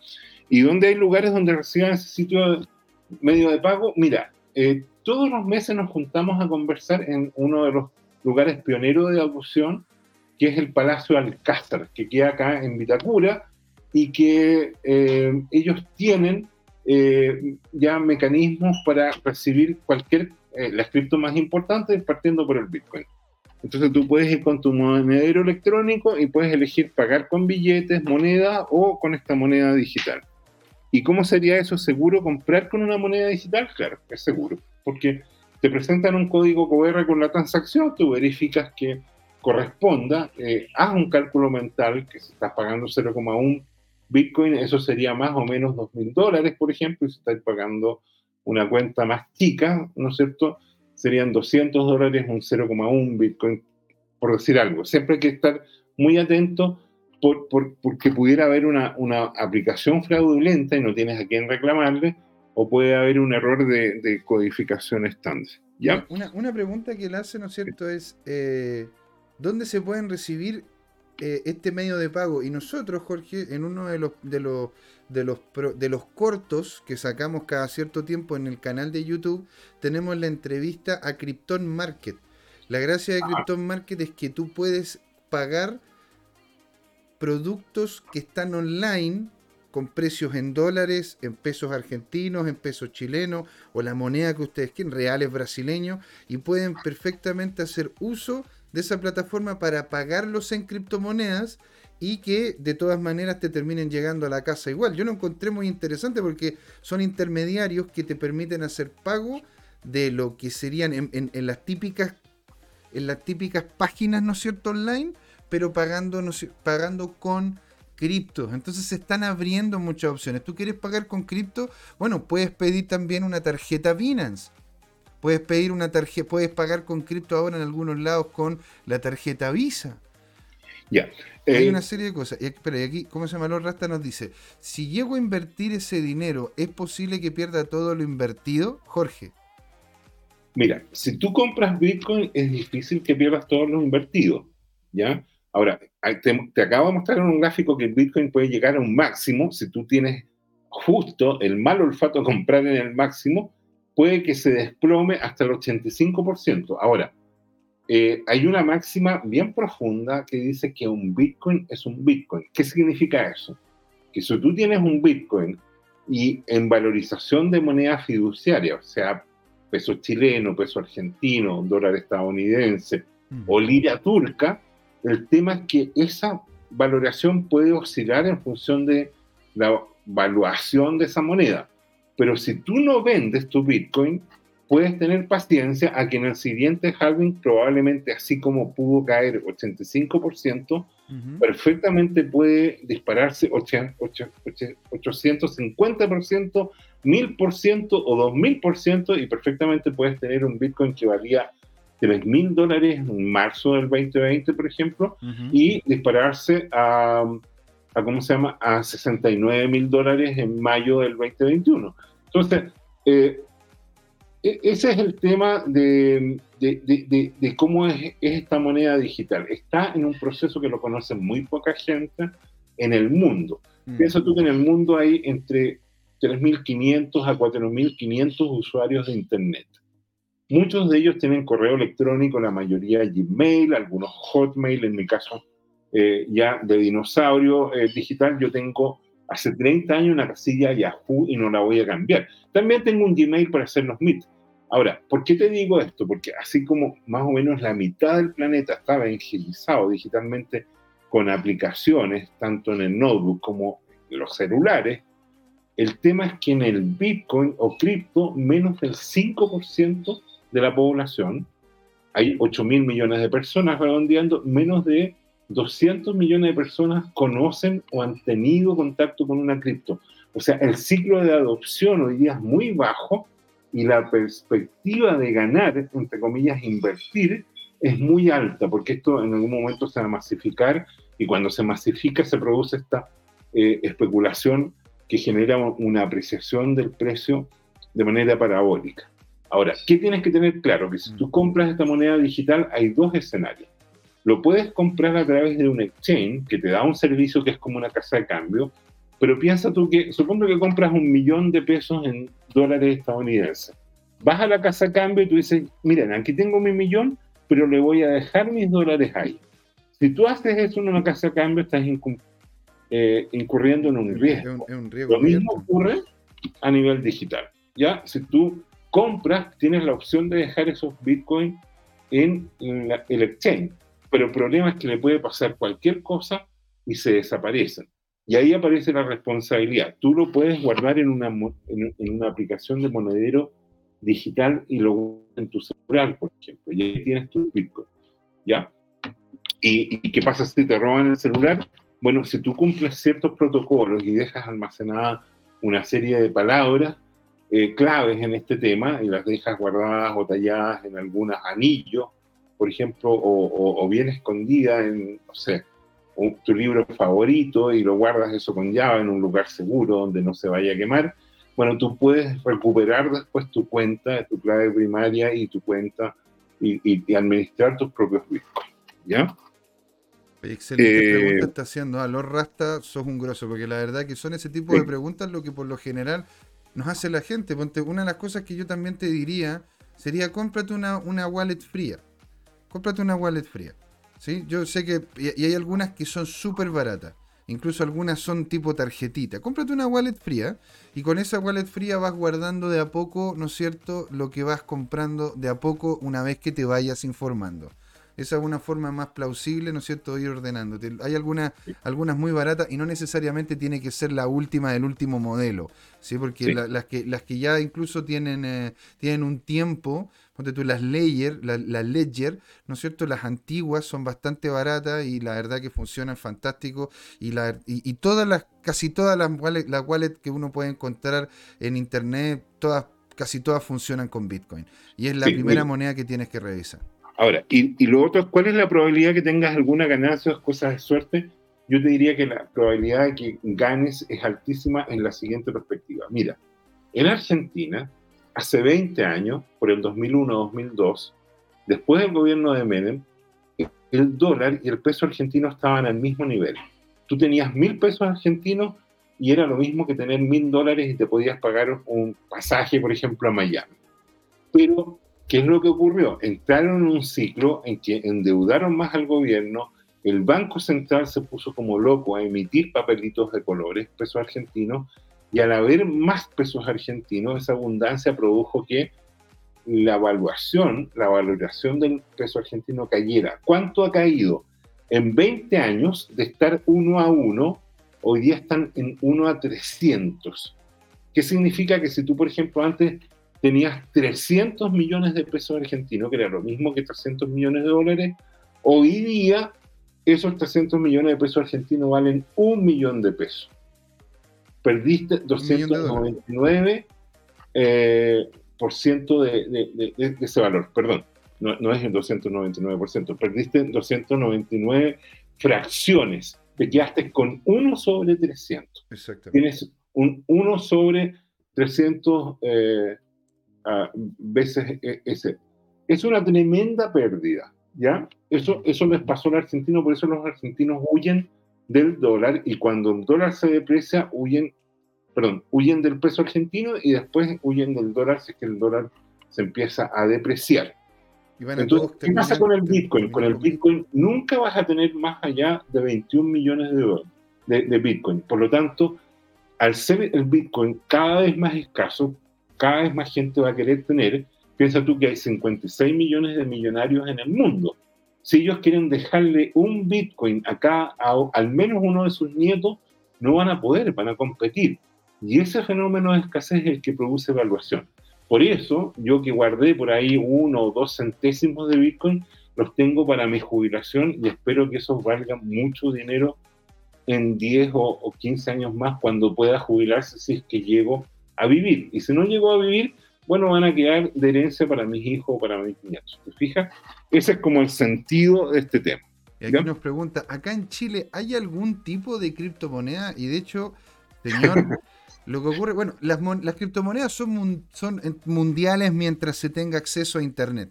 ¿sí? Porque uno, uno, yo puedo comprar Bitcoin en mil lados, incluso P2P, que es de persona a persona. ¿Sí? Entonces yo le puedo comprar directamente. Jorge está en Inglaterra y yo le puedo decir, Jorge, tú me puedes mandar por favor un Bitcoin a esta dirección y yo le envío, ¿no es cierto?, la dirección pública de mi wallet, que es como que yo le mandara, ¿no es cierto?, mi mail. Jorge, ¿me puedes mandar un mail a este mail? Y el Jorge lo que hace es que si, yo le eh, hago el traspaso o, necesito la plata, ¿no es cierto? Jorge, desde allá, desde Inglaterra, me manda un Bitcoin y, y me llega a mi wallet sin que yo tenga que gastar nada. Yo no pago SWIFT, yo no pago nada. Y, hay, y, si, y si la pregunta va en relación a Bitcoin a, criptomonedas que son chilenas, creadas en Chile. Ahí de hecho te coloqué en el chat algunas de las dos opciones que son bastante conocidas a nivel nacional, que es Chaucha y Luca, que en realidad llegaron a ser muy muy conocidas. Chaucha sobre todo, porque como se llama, incluso salió hasta las noticias, César. Bueno, es que yo conozco a César, conozco a los creadores de esas monedas y la verdad que son muy simpáticos. Les mando un gran saludo a César y a... esos, proyectos fueron experimentales, te diría totalmente, ¿ah? o sea, no... No, no, no fueron como verdaderas criptomonedas, sino que fueron un, par de especialistas que se pusieron a jugar cómo sería hacer esto. Lo mismo que hay un especialista que creó una, una altcoin eh, de este programa que se llama CTM, Crypto Time Money. Pero la verdad es que eh, es una moneda eh, en la cual... A ver, espérate, espérate, Vamos a ver qué es lo que tenemos que hacer con esa, con esa Yo de hecho ahí comenté, ¿no es cierto? Le comenté tanto, tanto, tanto como se llama Agoro como a cómo se llama Yerko. Vamos a ver qué es lo que vamos a hacer con esa moneda. En este momento vamos a mantener, ¿no es cierto? Eso un poquito ahí hasta que tengamos claridad de qué es lo que queremos hacer con ella. Porque aquí hay una pregunta muy interesante que de hecho eh, bueno, una, Alexis Lavado nos comentó de que BlackRock se iba a meter, ¿no es cierto? Y yo le dije, bueno, ¿qué crees, que va, ¿qué crees tú que va a ocurrir? Yo creo que los 10.000 ya no los vamos a ver en Bitcoin ya no, ya, ya no. 16.000 como mínimo sería un mechazo rápido. Al menos las opciones para los meses que vienen no van tan abajo con el precio de máximo dolor. Perfecto. Sí, de hecho lo encuentro muy muy interesante. Ahí lo seguimos comentando en el chat. Y Lord Rastas 37 nos dice una pregunta bien interesante, Jorge, y quiero que la respondas en completitud, porque acá yo creo que va a venir, ¿no es cierto? Una, una ¿Será Bitcoin la moneda del futuro. Sí. y aquí tenemos hasta las 8, hasta las 9 de la noche. Yo no tengo ninguna duda de que lo va a hacer por lo que expliqué. El Bitcoin es la única responsable que tiene un diseño computacional sencillo, que resume en toda su creación tecnológica 40 años de innovación criptográfica, tiene una tradición, está muy bien hecha, está muy bien pensada, eh, y ocupa el eh, Power of Work como mecanismo esencial, que lo dije antes del programa, la gracia que tiene es que ese mecanismo de alguna manera hace referencia a dos variables que no son eh, plagiables, no son manipulables, que son el tiempo y la energía. Ambas cosas tienen un costo sustantivo. A ver, te explico. Supongo que yo saco una foto ahora de la pantalla o de la cámara me cae bien, yo digo, mira, esta foto es una representación de Lord Rasta, y me cae bien, y después se la mando a mi esposa. Y mi esposa se la manda a dos amigas. Y esas dos amigas se la mandan a dos amigas y dicen, mira, Lord Rasta está aquí representado en esta camarita. Y tú puedes sacar un millón de copias, 100 millones de copias, puedes sacar mil millones de copias. En el mundo digital no es problema la abundancia digital tú puedes sacar muchas, muchas copias. Entonces, el problema de las monedas digitales es cómo garantizas la escasez. Es lo que te explicaba que pasaba en Argentina. En Argentina el Banco Central se volvió loco, tenía un peso uno a uno con, con el dólar y después se volvieron locos imprimiendo. Ejemplos de esto, de países donde se han vuelto locos los gobernantes o los directivos de los bancos centrales, Venezuela, Zimbabue, Zimbabue tiene un billete de algo así como de 50 millones de millones de dólares zimbabueses y que no son capaces de comprar una, marraqueta. Se le sale, ¿cómo se llama? Un cero. De hecho, ahora aparece como un cero a, la mitad porque no alcanza el billete a, con el diseño nuevo a colocarle más cero. ¿Te fijas? Y, eso pasó en Alemania. En Alemania, durante lo que se conoció como la República de Weimar, también se eh, publicaron billetes con 100 millones de marcos. Y esos 100 millones de marcos no eran capaces de pagar una hogaza de pan. Había, y hay fotos de gente que iba con una carretilla de fajos de billetes a comprar pan para el día. ¿Te fijas? Y, y cuando el dinero pierde ese valor, por falla de las autoridades, lo que vuelve es el trueque. Y el trueque es uno de los sistemas más ineficientes de hacer comercio ¿ah? y, de llevar la economía a un país, porque el dinero en definitiva es un sistema de información, es una señal. ¿Te fijas? Entonces el Bitcoin yo creo que es una moneda que es candidata al ser digital y eso explica que se haya valorizado de cuando la conocimos nosotros de entre 20 y 200 dólares en 2013 a llegar a un máximo de 60 mil dólares y hoy día estará a 20 mil dólares. Y no tengo la menor duda que en un año o dos o tres esta cosa se va a multiplicar por dos, por tres, por cuatro, por diez. Los más optimistas dicen que para el 2030 va a haber una hiper-bitcoinización. ¿Qué significa eso? Que el bitcoin perfectamente puede llegar a valer entre 1 y 10 millones de dólares por un tema de escasez. ¿Por qué podría pasar eso? porque en algún momento, así como lo adoptó eh, la República de El Salvador como moneda nacional, la adoptó eh, la República de Centroáfrica, eh, y hay un proceso experimental hoy día en Honduras, en ciertas regiones, hay un proceso experimental en Suiza, en Italia, en, Villa Lugano, por ejemplo, mm. hay ciertas geografías o territorios donde se acepta el Bitcoin. Por ejemplo, el más famoso del mundo es la playa del Sonte, de El Salvador, que partió como un proyecto comunitario y fue adoptado y hoy día, ¿qué permite? Permite que muchos ciudadanos tenían que ir como de, la playa a, la capital, como decir, de Algarrobo a Santiago a pagar la cuenta de electricidad y se pegaban un plantón de una, dos horas haciendo cola, hoy día pueden pagar de manera electrónica. Eso te cambia una sociedad y eso va a empezar a ser replicado porque así como está Honduras mirando el caso El Salvador, después también está Panamá mirando el caso El Salvador, y eh, en Centroamérica se va a formar un núcleo donde van a empezar a funcionar de manera cada vez más masiva. Tú vas a El Salvador y te compras el equivalente a las arepas, ¿cómo se llaman? Las papusas. Las papusas. Y los compras en la calle. La gente que vende de manera, yo te diría, artesanal, ya tiene billetera electrónica, por lo tanto, es un sitio de adopción. ¿Dónde más hay sitios de adopción que tú lo puedes googlear. En África, fíjate que en África la gente no tiene postes con cable ni con fibra, sino que toda la conexión es inalámbrica. Y Nigeria tiene más de 200 millones de personas, la gran mayoría de ellos anhelan o están teniendo ya celulares y están, se saltaron todo el tema del notebook, de la conexión por modem, de todo el cuento, y están haciendo lo que se llama leapfrogging, están teniendo su celular con aplicaciones de criptomonedas. ¿Te fijas? Y así eso va a ir siendo replicado, ¿para qué te digo Irán? Irán que está lleno de restricciones porque es un enemigo de Estados Unidos.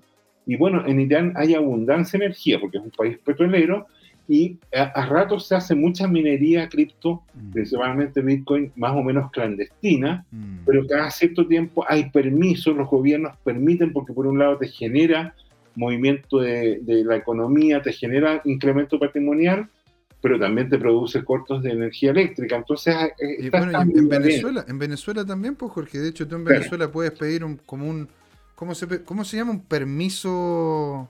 Tiene un nombre. Pero bueno, puedes pedir un permiso y te permite, te permiten a ti, con los precios baratos que tiene Venezuela, hacer justamente minería. Ahora hay, hay, impuestos relacionados con eso que hay que hacer frente también. Y, hay peligros también. Hay peligros también. Tienes que tener ahí a un tipo armado, ¿no es cierto?, al lado de los mineros para que, para que no... Esa es una cosa, pero en cualquier momento puede llegar por orden del Estado que dice, ¿sabes qué? De ahora en adelante la minería de cripto es ilegal, por lo tanto te voy a requisar estos mineros y va a ser un monopolio estatal hacer la minería. Y, como decimos en buen chileno, cooperaste con las máquinas.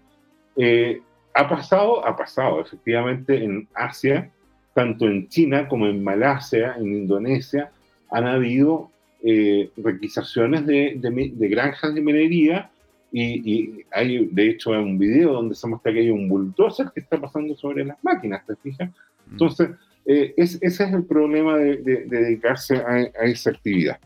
Eh, bien. Mira, aquí Rasta Ale te pregunta, dice, don Jorge, ¿usted podría analizar una acción chilena a largo plazo, uno o dos años aproximadamente? Esta es Minera Valparaíso. Bueno, esos son tus dominios. Yo, no, veo. Lo que comenta en, sí, bueno, es que e, este programa, este programa nosotros por lo general nos dedicamos, ¿verdad?, a ver lo que son las proyecciones económicas y cómo esto termina afectando, ¿verdad?, a lo que son las criptomonedas. ¿Sí? Dicho eso, podríamos tener algún tipo de sección en donde veríamos algún tipo de acción. A ustedes en el chat les llama la atención el tema de las acciones más tradicionales. ¿Les parecería interesante que viéramos, quisiéramos algún tipo de análisis del IPSA, del SP500? ¿O ustedes encuentran que podríamos crear como un programita aparte, especializado en lo que son acciones y movimientos, fondos? Es más que nada porque, claro, esto es como CryptoTime, hablamos sobre el tema de las cripto. Si ustedes tienen mayor, si tienen interés en temas accionarios, a temas financieros, incluso temas de finanzas personales, que en algún caso lo hemos planteado aquí también en el, en el, programa, pero si a ustedes les parece interesante, lo, encuentro también, es súper plausible que lo vamos a hacer. El SP500, dice Tomicro, ayuda porque igual tiene relación con el BTC. Ya, entiendo. Es verdad, pero antes de eso yo quería proyectar este gráfico. Este gráfico yo lo encuentro del terror. Del terror para si quieres ganar dinero o si quieres perder dinero, porque mira, mira cómo se produce una confluencia de, tendencias en este momento, ahora en septiembre. ¿Qué es lo que va a pasar? En septiembre podría, ¿no es cierto?, el Bitcoin entrar a una zona de ruptura de la tendencia de caída diagonal. ¿ya? También podría llegar a una zona de ruptura al alza o un rebote a la baja en lo que es la línea de soporte, ¿ya? Y también hay otra línea de crecimiento ahí, ¿ah? y con volúmenes decrecientes. Entonces, este gráfico sintetiza, este, si recuerdo bien, es de los lagartos, déjame ver. Eh, efectivamente, no, perdón, este es el de Gold Braid. Y, y bueno, eh, es una confluencia, este es el del, de los lagartos del Stock Money, ¿ya? Que es otra cosa, ¿ya? El, stock money, a propósito de la esencia de lo que estabas preguntando tú, eh, lo rasta. Mira, eh, este es, un, gráfico súper alcista, bullish. ¿Qué es lo que te muestra? Que cuando el Bitcoin se vuelve loco creciendo, pero se vuelve al nivel de una potencia. Una potencia es algo que crece muy rápido. Por ejemplo, la potencia de 2 te la recuerdo. 2 elevado a 0 es 1, 2 elevado a 1 es 2, 2 elevado a 2 es 4, 2 elevado a 3 es 8, 16, 32, 64, 128, 256, 512, 1024 y así sucesivamente. Bingo, bingo. Entonces, eh, efectivamente, si tú quieres apostar por, por, este tema y decir, bueno, yo por ejemplo, supongo que tú ganas el sueldo mínimo, 350 mil pesos, 400 mil pesos ahora, creo, a partir de septiembre. Entonces tú dices, bueno, yo puedo invertir, por ejemplo, un 1% todas las semanas, 4 mil pesos, ¿ah? que, es como un sándwich con una cerveza, una gaseosa, un, un jugo, o un almuerzo. Entonces yo todos los meses me voy a apretar el cinturón y todas las semanas voy a comprar 4 mil dólares. Eso es lo que se llama la estrategia DCA, Dollar Cost Average. Entonces, si tú compras este viernes o este miércoles al almuerzo o este viernes en la noche cuando nos estás escuchando, o el lunes en la mañana primera hora y te das una dinámica periódica, ¿qué es lo que va a pasar? Algunas veces vas a comprar más caro, pero otras veces te vas a encontrar verdaderas gangas. Y en promedio vas a ir teniendo un costo de adquisición eh, bastante interesante en el tiempo. Y uno esperaría que como Bitcoin se está haciendo cada vez más escaso, tú lo que vayas comprando se te va a ir valorizando. Y si lo haces a lo largo de un año, o de cuatro años, te vas a dar cuenta que vas a tener una ganancia sustantiva. ¿ya? Eh, ¿Tiene riesgo? Sí, tiene riesgo. Tiene riesgo, por ejemplo, que llegue un asteroide y destruya el planeta. Tiene riesgo que efectivamente existan los extraterrestres y nos invadan. Tiene riesgo de que, por ejemplo, alguien, es un software, alguien podría detectar alguna forma de este software, torpedearlo y hacerlo. Es improbable. ¿Por qué es improbable? Porque el Bitcoin hace 13 años que funciona le debe caer mal a mucha gente en el mundo, partiendo por decirte algo, estoy especulando. Por, supongo que le cae mal al Mossad de los judíos, que son muy secos tecnológicamente, o le cae mal a los chinos, definitivamente, o le cae mal a los rusos porque le compite con el rublo ruso. Tú, tú, tú, tú eso, todas estas naciones que nombré tienen ejércitos de hackers. ¿Tú crees que les gusta que salga una moneda que compita con su ámbito territorial? estoy seguro que, por ejemplo, eh, el Banco Federal le pagaría a la CIA o al FBI para que destruyan el Bitcoin. Pero está armado para que ya el mecanismo se mantiene y hoy día la red Bitcoin es más potente que no solo uno de los 500 centros, sino que los 500 centros de supercomputación más grandes del mundo no pueden hacer el mismo poder computacional que la red. El, Bitcoin hoy día es la red computacional más segura que ha habido en la historia de la humanidad y predeciblemente lo va a seguir siendo a menos que alguien invente una nueva arquitectura de computador basada en, en computación cuántica, que puede ocurrir, que hoy día es experimental, pero que está a décadas de este cuento. Por lo tanto, uno tiene tiempo de si ese computador ya empieza a ser una amenaza, uno huiría del Bitcoin. Y una consulta aquí, los Rata nos dice, ¿qué es eso de minar, Jorge? Eh, La, minería del Bitcoin es una forma que tiene la red de premiar a la gente que contribuye con la seguridad de la red. ¿Qué es lo que ocurre? Eh, la red esta tiene una cantidad definida de Bitcoin que están almacenadas ahí en los computadores, en la red distribuida a todo el mundo, en una arquitectura descentralizada. Están ahí y para ir operando las transacciones. Supongamos que yo le, transfiero ahora un centésimo de Bitcoin a, José Miguel, por cualquier cosa, porque tenemos que compartir gastos, lo que fuera. Entonces, si mi software desde mi billetera electrónica, eh, entre comillas, envía un, cero, un centésimo de Bitcoin a la billetera de, de es una metáfora un poquito, pero, pero se entiende, digamos, a, primer nivel. Entonces, hay que anotar esa transacción, esa transacción va quedando eh, como candidata en el famoso libro contable de toda la red, que se llama la blockchain. Entonces, los mineros son los que reúnen una colección de mil a dos mil transacciones, juntan todo ese bloque de transacciones y hacen una operación y compiten para hacerla lo más rápido en 10 minutos. Y puede ser en un minuto o puede ser en 10. Eh, hay un minero que lo hace más rápido que dice, mira, terminé el ejercicio. Así es como un alumno Mateo matemática. Mire, profesora, alumnos, miren, yo resolví el problema, la X tanto. Y todo el mundo tiene la opción de comprobar que efectivamente lo resolvió y cuando la red está de acuerdo que este tipo sí lo resolvió y se hace como una especie de votación a través de lo que se llama un, mecanismo de consenso, entonces el minero recibe un premio. En los comienzos, en el primer ciclo del halving, ese premio eran 50 bitcoins. Pero claro, en ese tiempo el bitcoin valía entre 0,1 a 1 dólar, o 10 dólares, o 20 dólares, entonces te pagaban 50, 100, 200 dólares por bitcoin. Entonces, bueno, 50 eran 10 mil dólares. Pero después el Bitcoin empezó a valorizarse, entonces el ciclo define que cada cierto tiempo eh, de 50 se cae la mitad, 25, después de 25 a 12,5 y después de 12,5 a 6,25, que es el ciclo actual. Estamos en el cuarto ciclo de, de los premios a los mineros. ¿ya?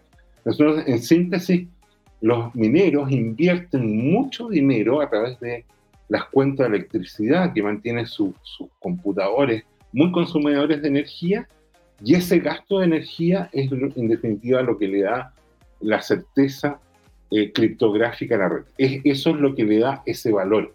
Hay mucho gasto y ese gasto es lo que asegura que hayan 15.000 computadores en todo el mundo distribuidos que son los que actúan validando las transacciones. José Miguel, no sé si está bien explicado, ¿te parece bien? Yo, yo encuentro que es fantástico y por eso mismo, e, esa, esa red de computadores que van constantemente anotando, ¿verdad? En una hoja ordenada cuáles son los movimientos que se generan dentro de esa red, de, como, como Jorge dice, él, me mandó un Bitcoin a mí, entonces él ahora no tiene ese Bitcoin, lo tengo yo. La gracia del Bitcoin, ¿verdad? Es la escasez. Y tú no puedes manejar una escasez sin tener una contabilidad de esa escasez, porque si no, en definitiva, podría yo de repente hacerle copiar, pegar y me puedo crear un Bitcoin, pues, ¿te das cuenta?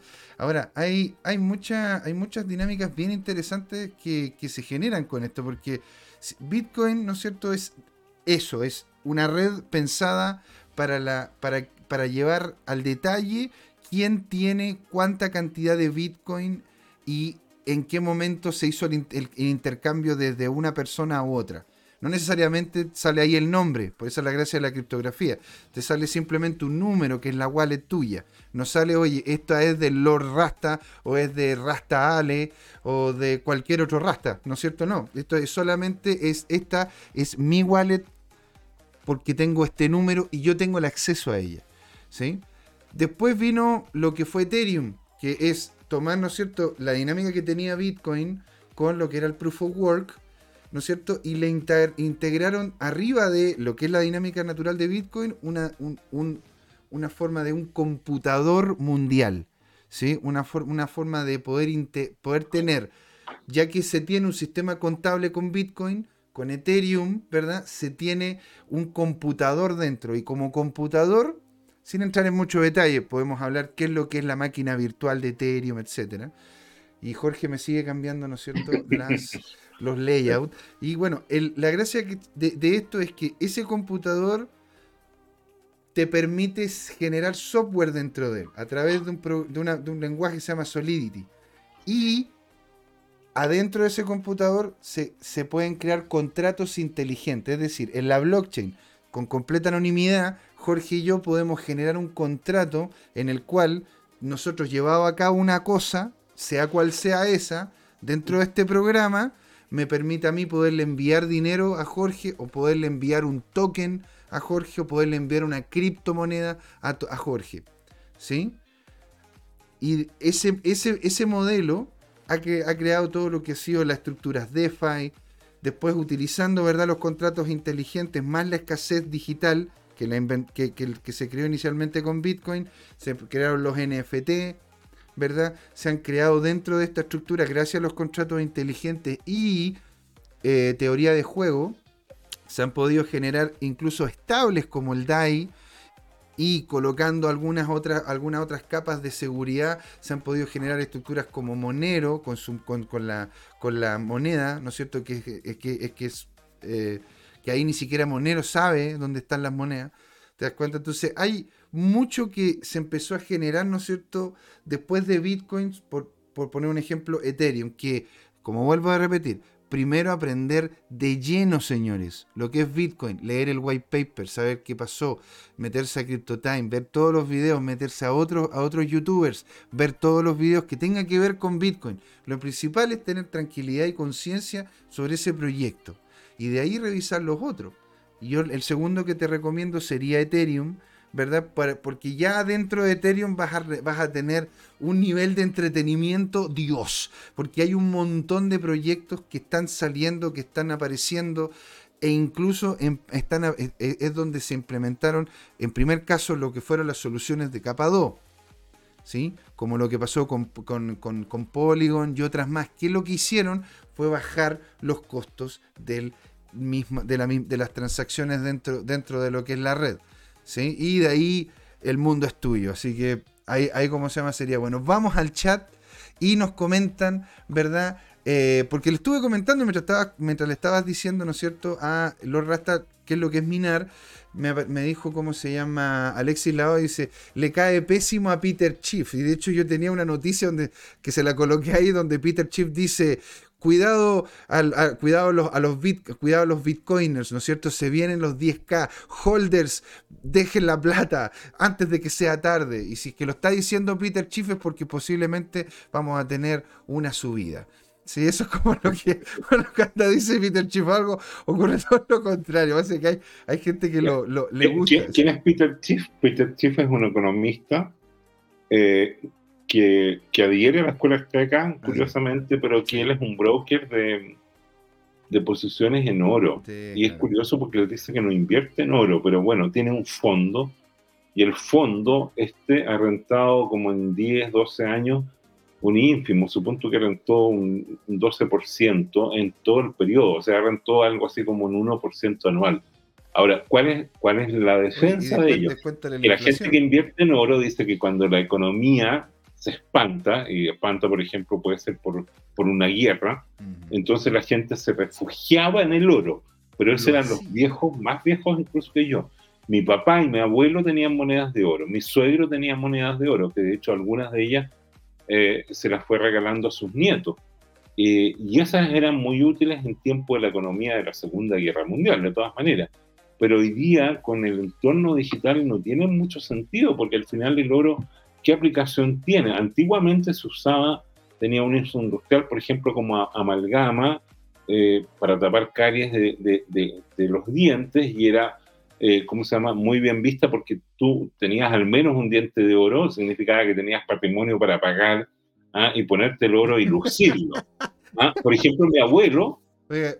¿cuánto, me cobra, ¿Cuánto me cobra por el almuerzo? Mira, tome, tome, aquí tiene un, Mi bisabuelo tuvo uno de esos eh, relojes antiguos enchapados en oro con una cadena de oro y la mostraban ¿no? desde el bolsillo del perrito del pantalón y cruzaba el otro bolsillo. La idea era ostentar, así como hay unos cantantes de rap que, que lucen todo este bling bling, ¿no es cierto? Eh, los antiguos también lucían su patrimonio. El bling bling antiguo, ¿sí? Mm, Oye, Y aquí, aquí, ¿cómo se llama? Nos comentaba eh, Kurt 70 sobre la pregunta, porque como nos preguntó, ¿no es cierto?, Rasta Ale sobre el tema de las acciones, la verdad que nosotros aquí por lo general veíamos, ¿verdad?, temas, temas cripto, pero les empecé a preguntar aquí a la gente, ¿les parecería interesante un programa hablando sobre acciones, sobre los movimientos de ellas, bonos? Eh, y todas esas cosas que en realidad yo también las reviso, pero no, no, es como mi principal centro. Pero podría ser entretenido volver a, eso. Y Cur70 dice: A mí me gustaría saber más de activos de renta fija, pero cripto, que estén en redes seguras. Yo le pregunto, como, como qué cosas dices tú, stacking, NFT, y él me responde: dice, más, más del stacking que el del que yo deposite stablecoins y que le den un interés anual en stablecoins, no sex. sex la gran mayoría de, esos stacking que pagan un interés, entre comillas, anormal, cierra paréntesis, eh, son esquemas Ponzi. O sea, porque, eh, y muchos de ellos quebraron. Por ejemplo, el, más clásico de todos es Celsius. Celsius pagaba, llegó a pagar el 20% anual y no había negocio capaz de redituar eso. Y la única forma era que los inversores más antiguos le pagaban con los inversores más nuevos, hasta que ya no entran inversores y entonces ese, se desploma la, la, pirámide y todos pierden toda su plata. O casi, casi todos pierden casi toda su plata. Y que algo de plata que más encima ni siquiera es de los ahorristas, sino que se pagan a los deudores, a los empleados, todo el cuento. Y, y, y perdón por la simplificación, pero perdieron como en la guerra. Bueno, mira, lo, que, pasa es que hay... me hago cargo de pero a ver, lo, que ocurre es que tú para poder crear una stable, y varias, varias stables son bien... Hay algunas estables que son bien hechas, como por poner un ejemplo, DAI, o incluso la que comenta, ¿no es cierto?, más abajo, con Money on Chain. Hay monedas estables que te permiten hacer ingreso de capitales, en este caso Money on Chain por medio de Bitcoin, o en una de esas podría ser eh, algunos alguno stacking que existen en Binance, porque Binance necesita tener más plata para poder convertirla en BUSD, ¿verdad? Ahí hay dinámicas de stacking que podríamos explicar en el, programa, ¿verdad? Que sería muy interesante en caso de que anden buscando algún tipo de ingreso constante. Ahora, ojo, si claramente se están metiendo a un pool que les está entregando 800 o 1000%, es porque algo hay ahí algo hay ahí, ¿sí? Los stacking que por lo general funcionan, son stacking que te entregan un porcentaje de un porcentaje de, utilidad o de rentabilidad, ¿verdad? Relativamente pequeño, excepto que se quiera colocar en una estable nueva. Pero también esas estables nuevas, esas estables que al parecer no han logrado todavía mantener su estabilidad. Hablemos, ¿no es cierto? Una de las cosas que de hecho me esto me lo mandó don Juan Limón, lo que, lo que, lo que pasó con, uh, con, uh, con, Adela, ¿no es cierto? Que era la, que era como se llama, la moneda estable de Polkadot y está, ya, ya no es nada, no es, no es muy estable que digamos, ¿te das cuenta? Y es porque, claro, o sea, utilizaron una estructura logarítmica que al parecer no, era, no fue la ideal. Por eso mismo hay que revisar bien, hay que aprender bien antes de hacer este tipo de inversiones. Y por eso les digo, BUSD es, una, es un token serio que está vinculado a Pax, que es otra empresa seria que ya ha creado moneda estable. Ustedes pueden también meterse a Pax y hacer stacking. Pueden meterse a, a Binance haciendo stacking en BUSD. Y pueden también meterse, ¿verdad?, a, em, a Gemini. En Gemini uno puede tener el, token estable de Gemini, ¿verdad? Del dólar, que también es seguro. Circle. Circle es, una empresa que tiene auditada la cantidad de dólares en las cuentas corrientes para poder tener la cantidad de token. Por lo tanto, esa es otra empresa en la cual pueden hacer stacking, ¿verdad? Y de forma seria. Entonces, la, la semana pasada la semana pasada o antepasada mencionaste a Curve. Yo estuve viendo que Curve está en problemas. O sea, no, eh, en realidad Curve no es, más que en problema, lo que es porque muchos han vendido a CRB, ¿no es cierto? Que es, la, que, es como se llama la, el token de Curve, y lo han vendido porque está, eh, está en estas fechas también se, hicieron liquidaciones de varias pools. ¿Te das cuenta? O sea, y más que problema, no es un problema algorítmico, sino que Curve lo que tiene ¿no es cierto? Son pools que son libres de, libres de, libres de crear.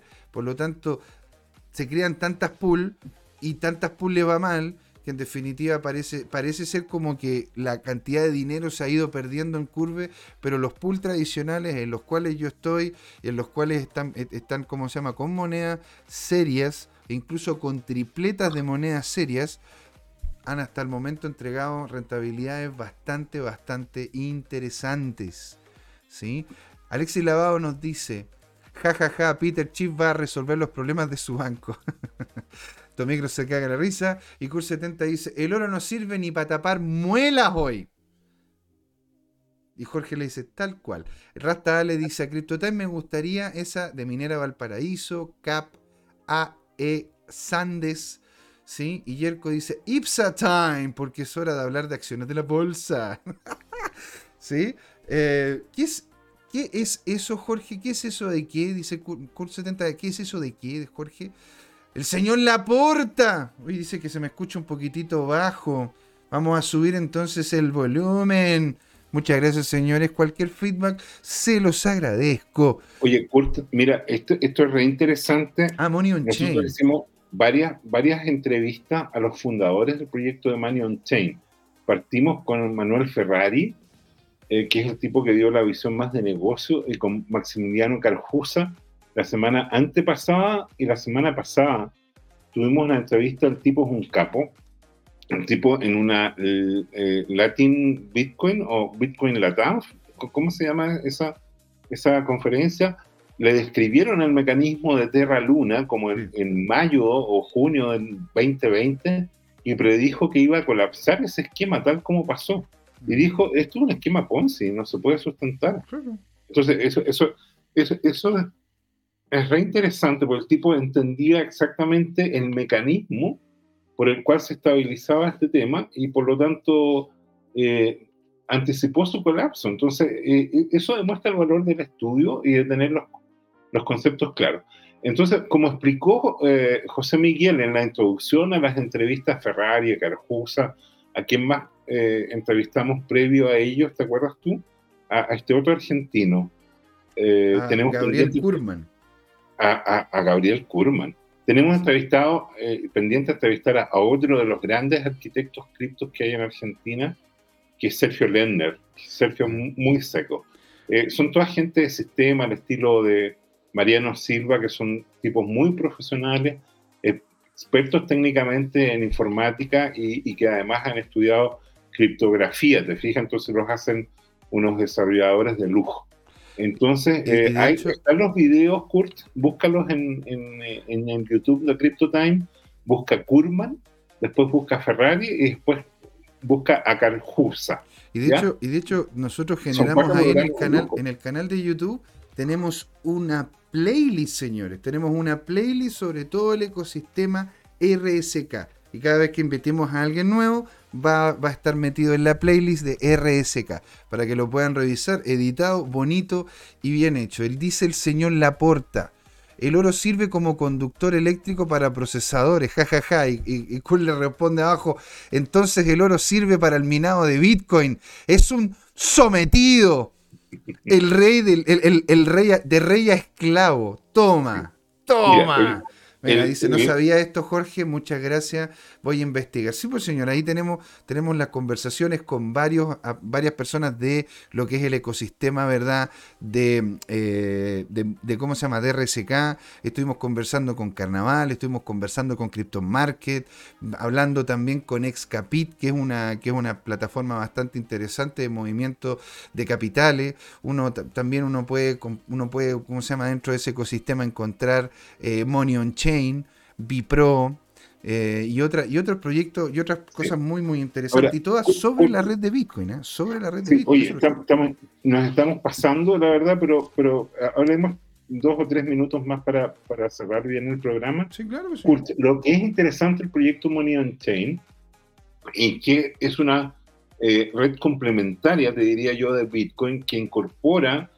contrato inteligente como funcionalidad, pero además te permite lo siguiente. Si tú compras Bitcoin hoy día, y, ya le dijimos a, Lord Rasta que, una estrategia es hacer el, DSA, ¿no es cierto? Que es ir comprando en promedio más barato si es que cae. Entonces, eh, siempre la misma cantidad vas a tener, por lo tanto, un costo decreciente. El, el, tema es que tú puedes acumular los bitcoins, los puedes guardar para 5 o 10 años más o más, para ti, tu jubilación o, o de herencia para tu descendiente.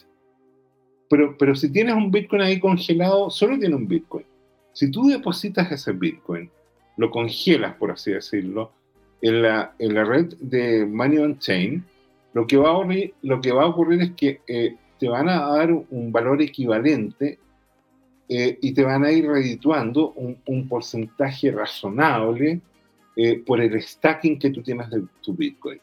Como dijo Carjusa en el programa de la semana anterior, eh, a lo largo de la historia, por la inflación del dólar, conceptualmente, eh, tu Bitcoin ha ganado 21% eh, en, en los dos años y medio, tres años que existe la red RSK con, con, con la arquitectura del Money on Chain. ¿Estoy bien, profe? Totalmente, señor. Aquí de hecho lo estaba terminando de comentar a toda la gente, ¿no es cierto?, que estuvo acá con nosotros, la verdad. Bacán, dice Cur 70, Jorge, un capo, señor. Y bueno, ya que nos estamos acercando aquí al final de la. Gracias, hijo. Ese, es mi hijo menor que la verdad que se disfraza. No, mentira. Un saludo, Kurt. Encantado. Espero que algún día vayas a, los eventos en Palacio Alcázar y, y nos conozcamos personalmente. Ahí conocimos a tu niño, que es una simpatía, y de Yapa a Camcita, que este fresco siempre le manda saludos. Mira, aquí los Rasta, dice, los Rasta nos dice, gracias amigos, muy interesante el tema Bitcoin, voy a educarme más sobre este tema. Y Tomicro dice, cualquier otra cosa, cursos de BTC por, por 50 mil dólares aprobado por ah, qué, buen comentario. Eh, mira, anoten todos ustedes la siguiente dirección, www.hcrip.org que, es lo mismo que Bitcoin Chile, es la ONG Bitcoin Chile. Claro, ahí está, eh, y, esa ONG la creamos con, eh, eh, con Miguel Clages, que es el gran impulsor, el que ha donado mucho tiempo y energía a la comunidad, y, tiene un sitio web espectacular y además tiene un, un curso que se cobra como entre 30 mil o 50 mil pesos. hay una versión inicial gratuita, ustedes pueden probar un taller práctico para usar billeteras electrónicas yo lo recomiendo porque el, costo de cometer un error es que si te equivocas, aunque pongas 50 mil pesos, 100 mil pesos o 5 mil pesos, los vas a perder, pero no tienes a quién reclamarle, no tienes cómo arreglar. Por eso hay que ser sumamente cuidadoso y meditar bien cada paso que uno hace. Entonces, un curso. Y, cuando, cuando vayan para allá, digan que llegaron por Crypto Time. Para que, para, que, para que sepan, ¿no es cierto?, de que estamos creando comunidad, señores. Exacto.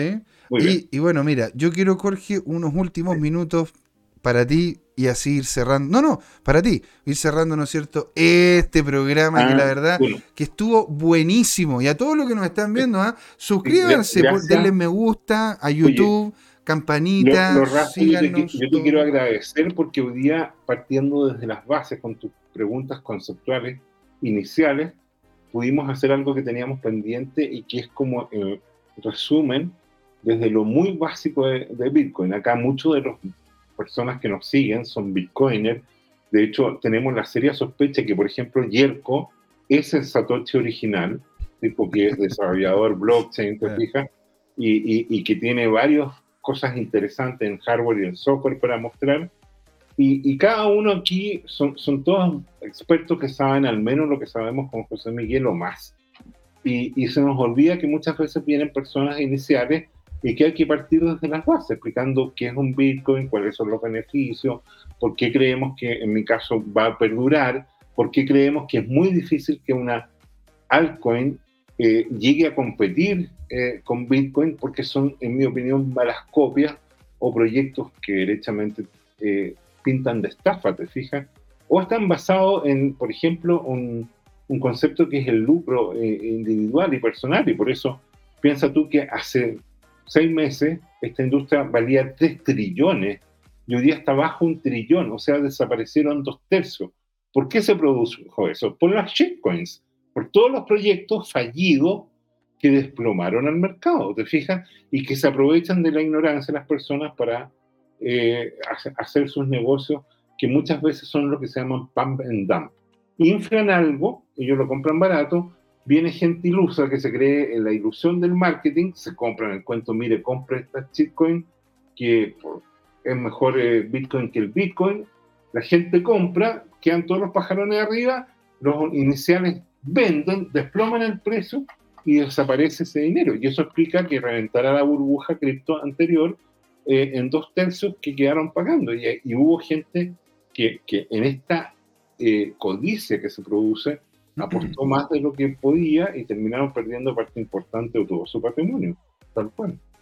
Mira, y aquí nos pregunta, ¿no es cierto, Rasta Ale, me gustaría saber sobre el tema de impuestos cripto en Chile, señorita, o, o, señor, no sé, Ale, puede ser Alejandro, Alejandro, estimado o estimada, lo, que sí te recomiendo es ver, ¿no es cierto?, el canal, el canal de YouTube de nosotros en, en, en, en youtube.com slash C, slash CryptoTime, o el canal de CryptoTime en YouTube, tenemos ahí muchísimas, muchísimos videos donde hablamos sobre el tema de los criptoimpuestos. Ahí simplemente te mandé uno, que es donde estuvimos hablando sobre criptoimpuestos de, Chile. Tenemos otro que incluso habla de impuestos de Argentina.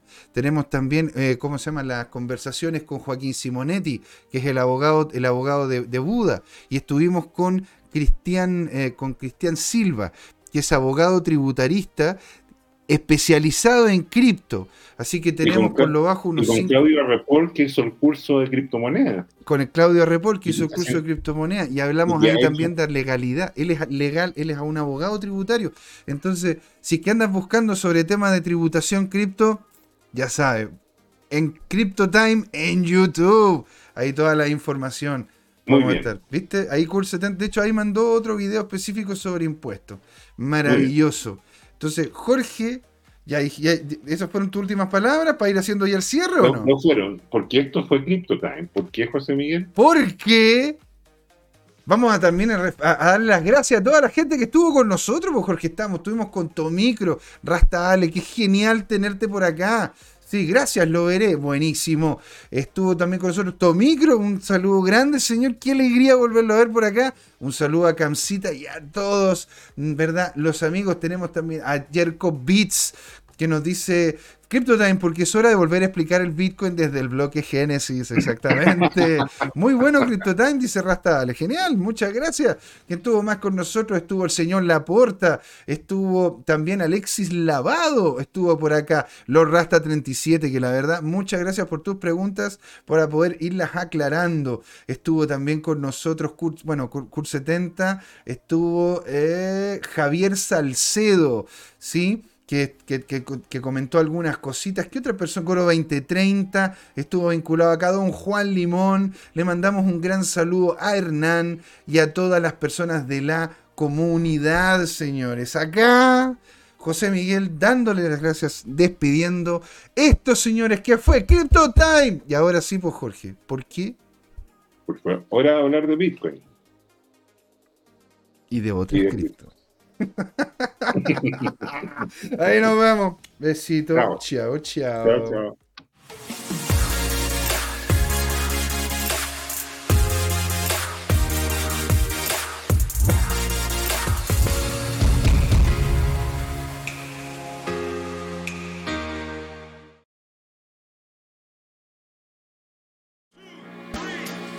¿Has invertido en criptomonedas y te ha ido mal en esta bajada? ¿Tienes criptoactivos y no sabes qué hacer con ellos, entonces sintoniza este domingo y todos los domingos a las 19 horas por YouTube en el canal Crypto Time este nuevo programa, Crypto Trading Time. Hola amigas y amigos, antes de irnos les queríamos recordar que esta comunidad Crypto Time la hacemos todos, así que siempre invitados a nuestros canales de difusión en Twitch, Twitter, YouTube, LinkedIn y Facebook. Búsquennos como Crypto Time, con I latina, así, latinos como nosotros. Los esperamos para intercambiar información, hacer nuevos amigos y conexiones en este hermoso mundo del blockchain y las tecnologías descentralizadas. Los invitamos a suscribirse para recibir información sobre nuevos episodios y les mandamos un gran saludo de acá, Jorge Gatica y José Miguel. Nos vemos.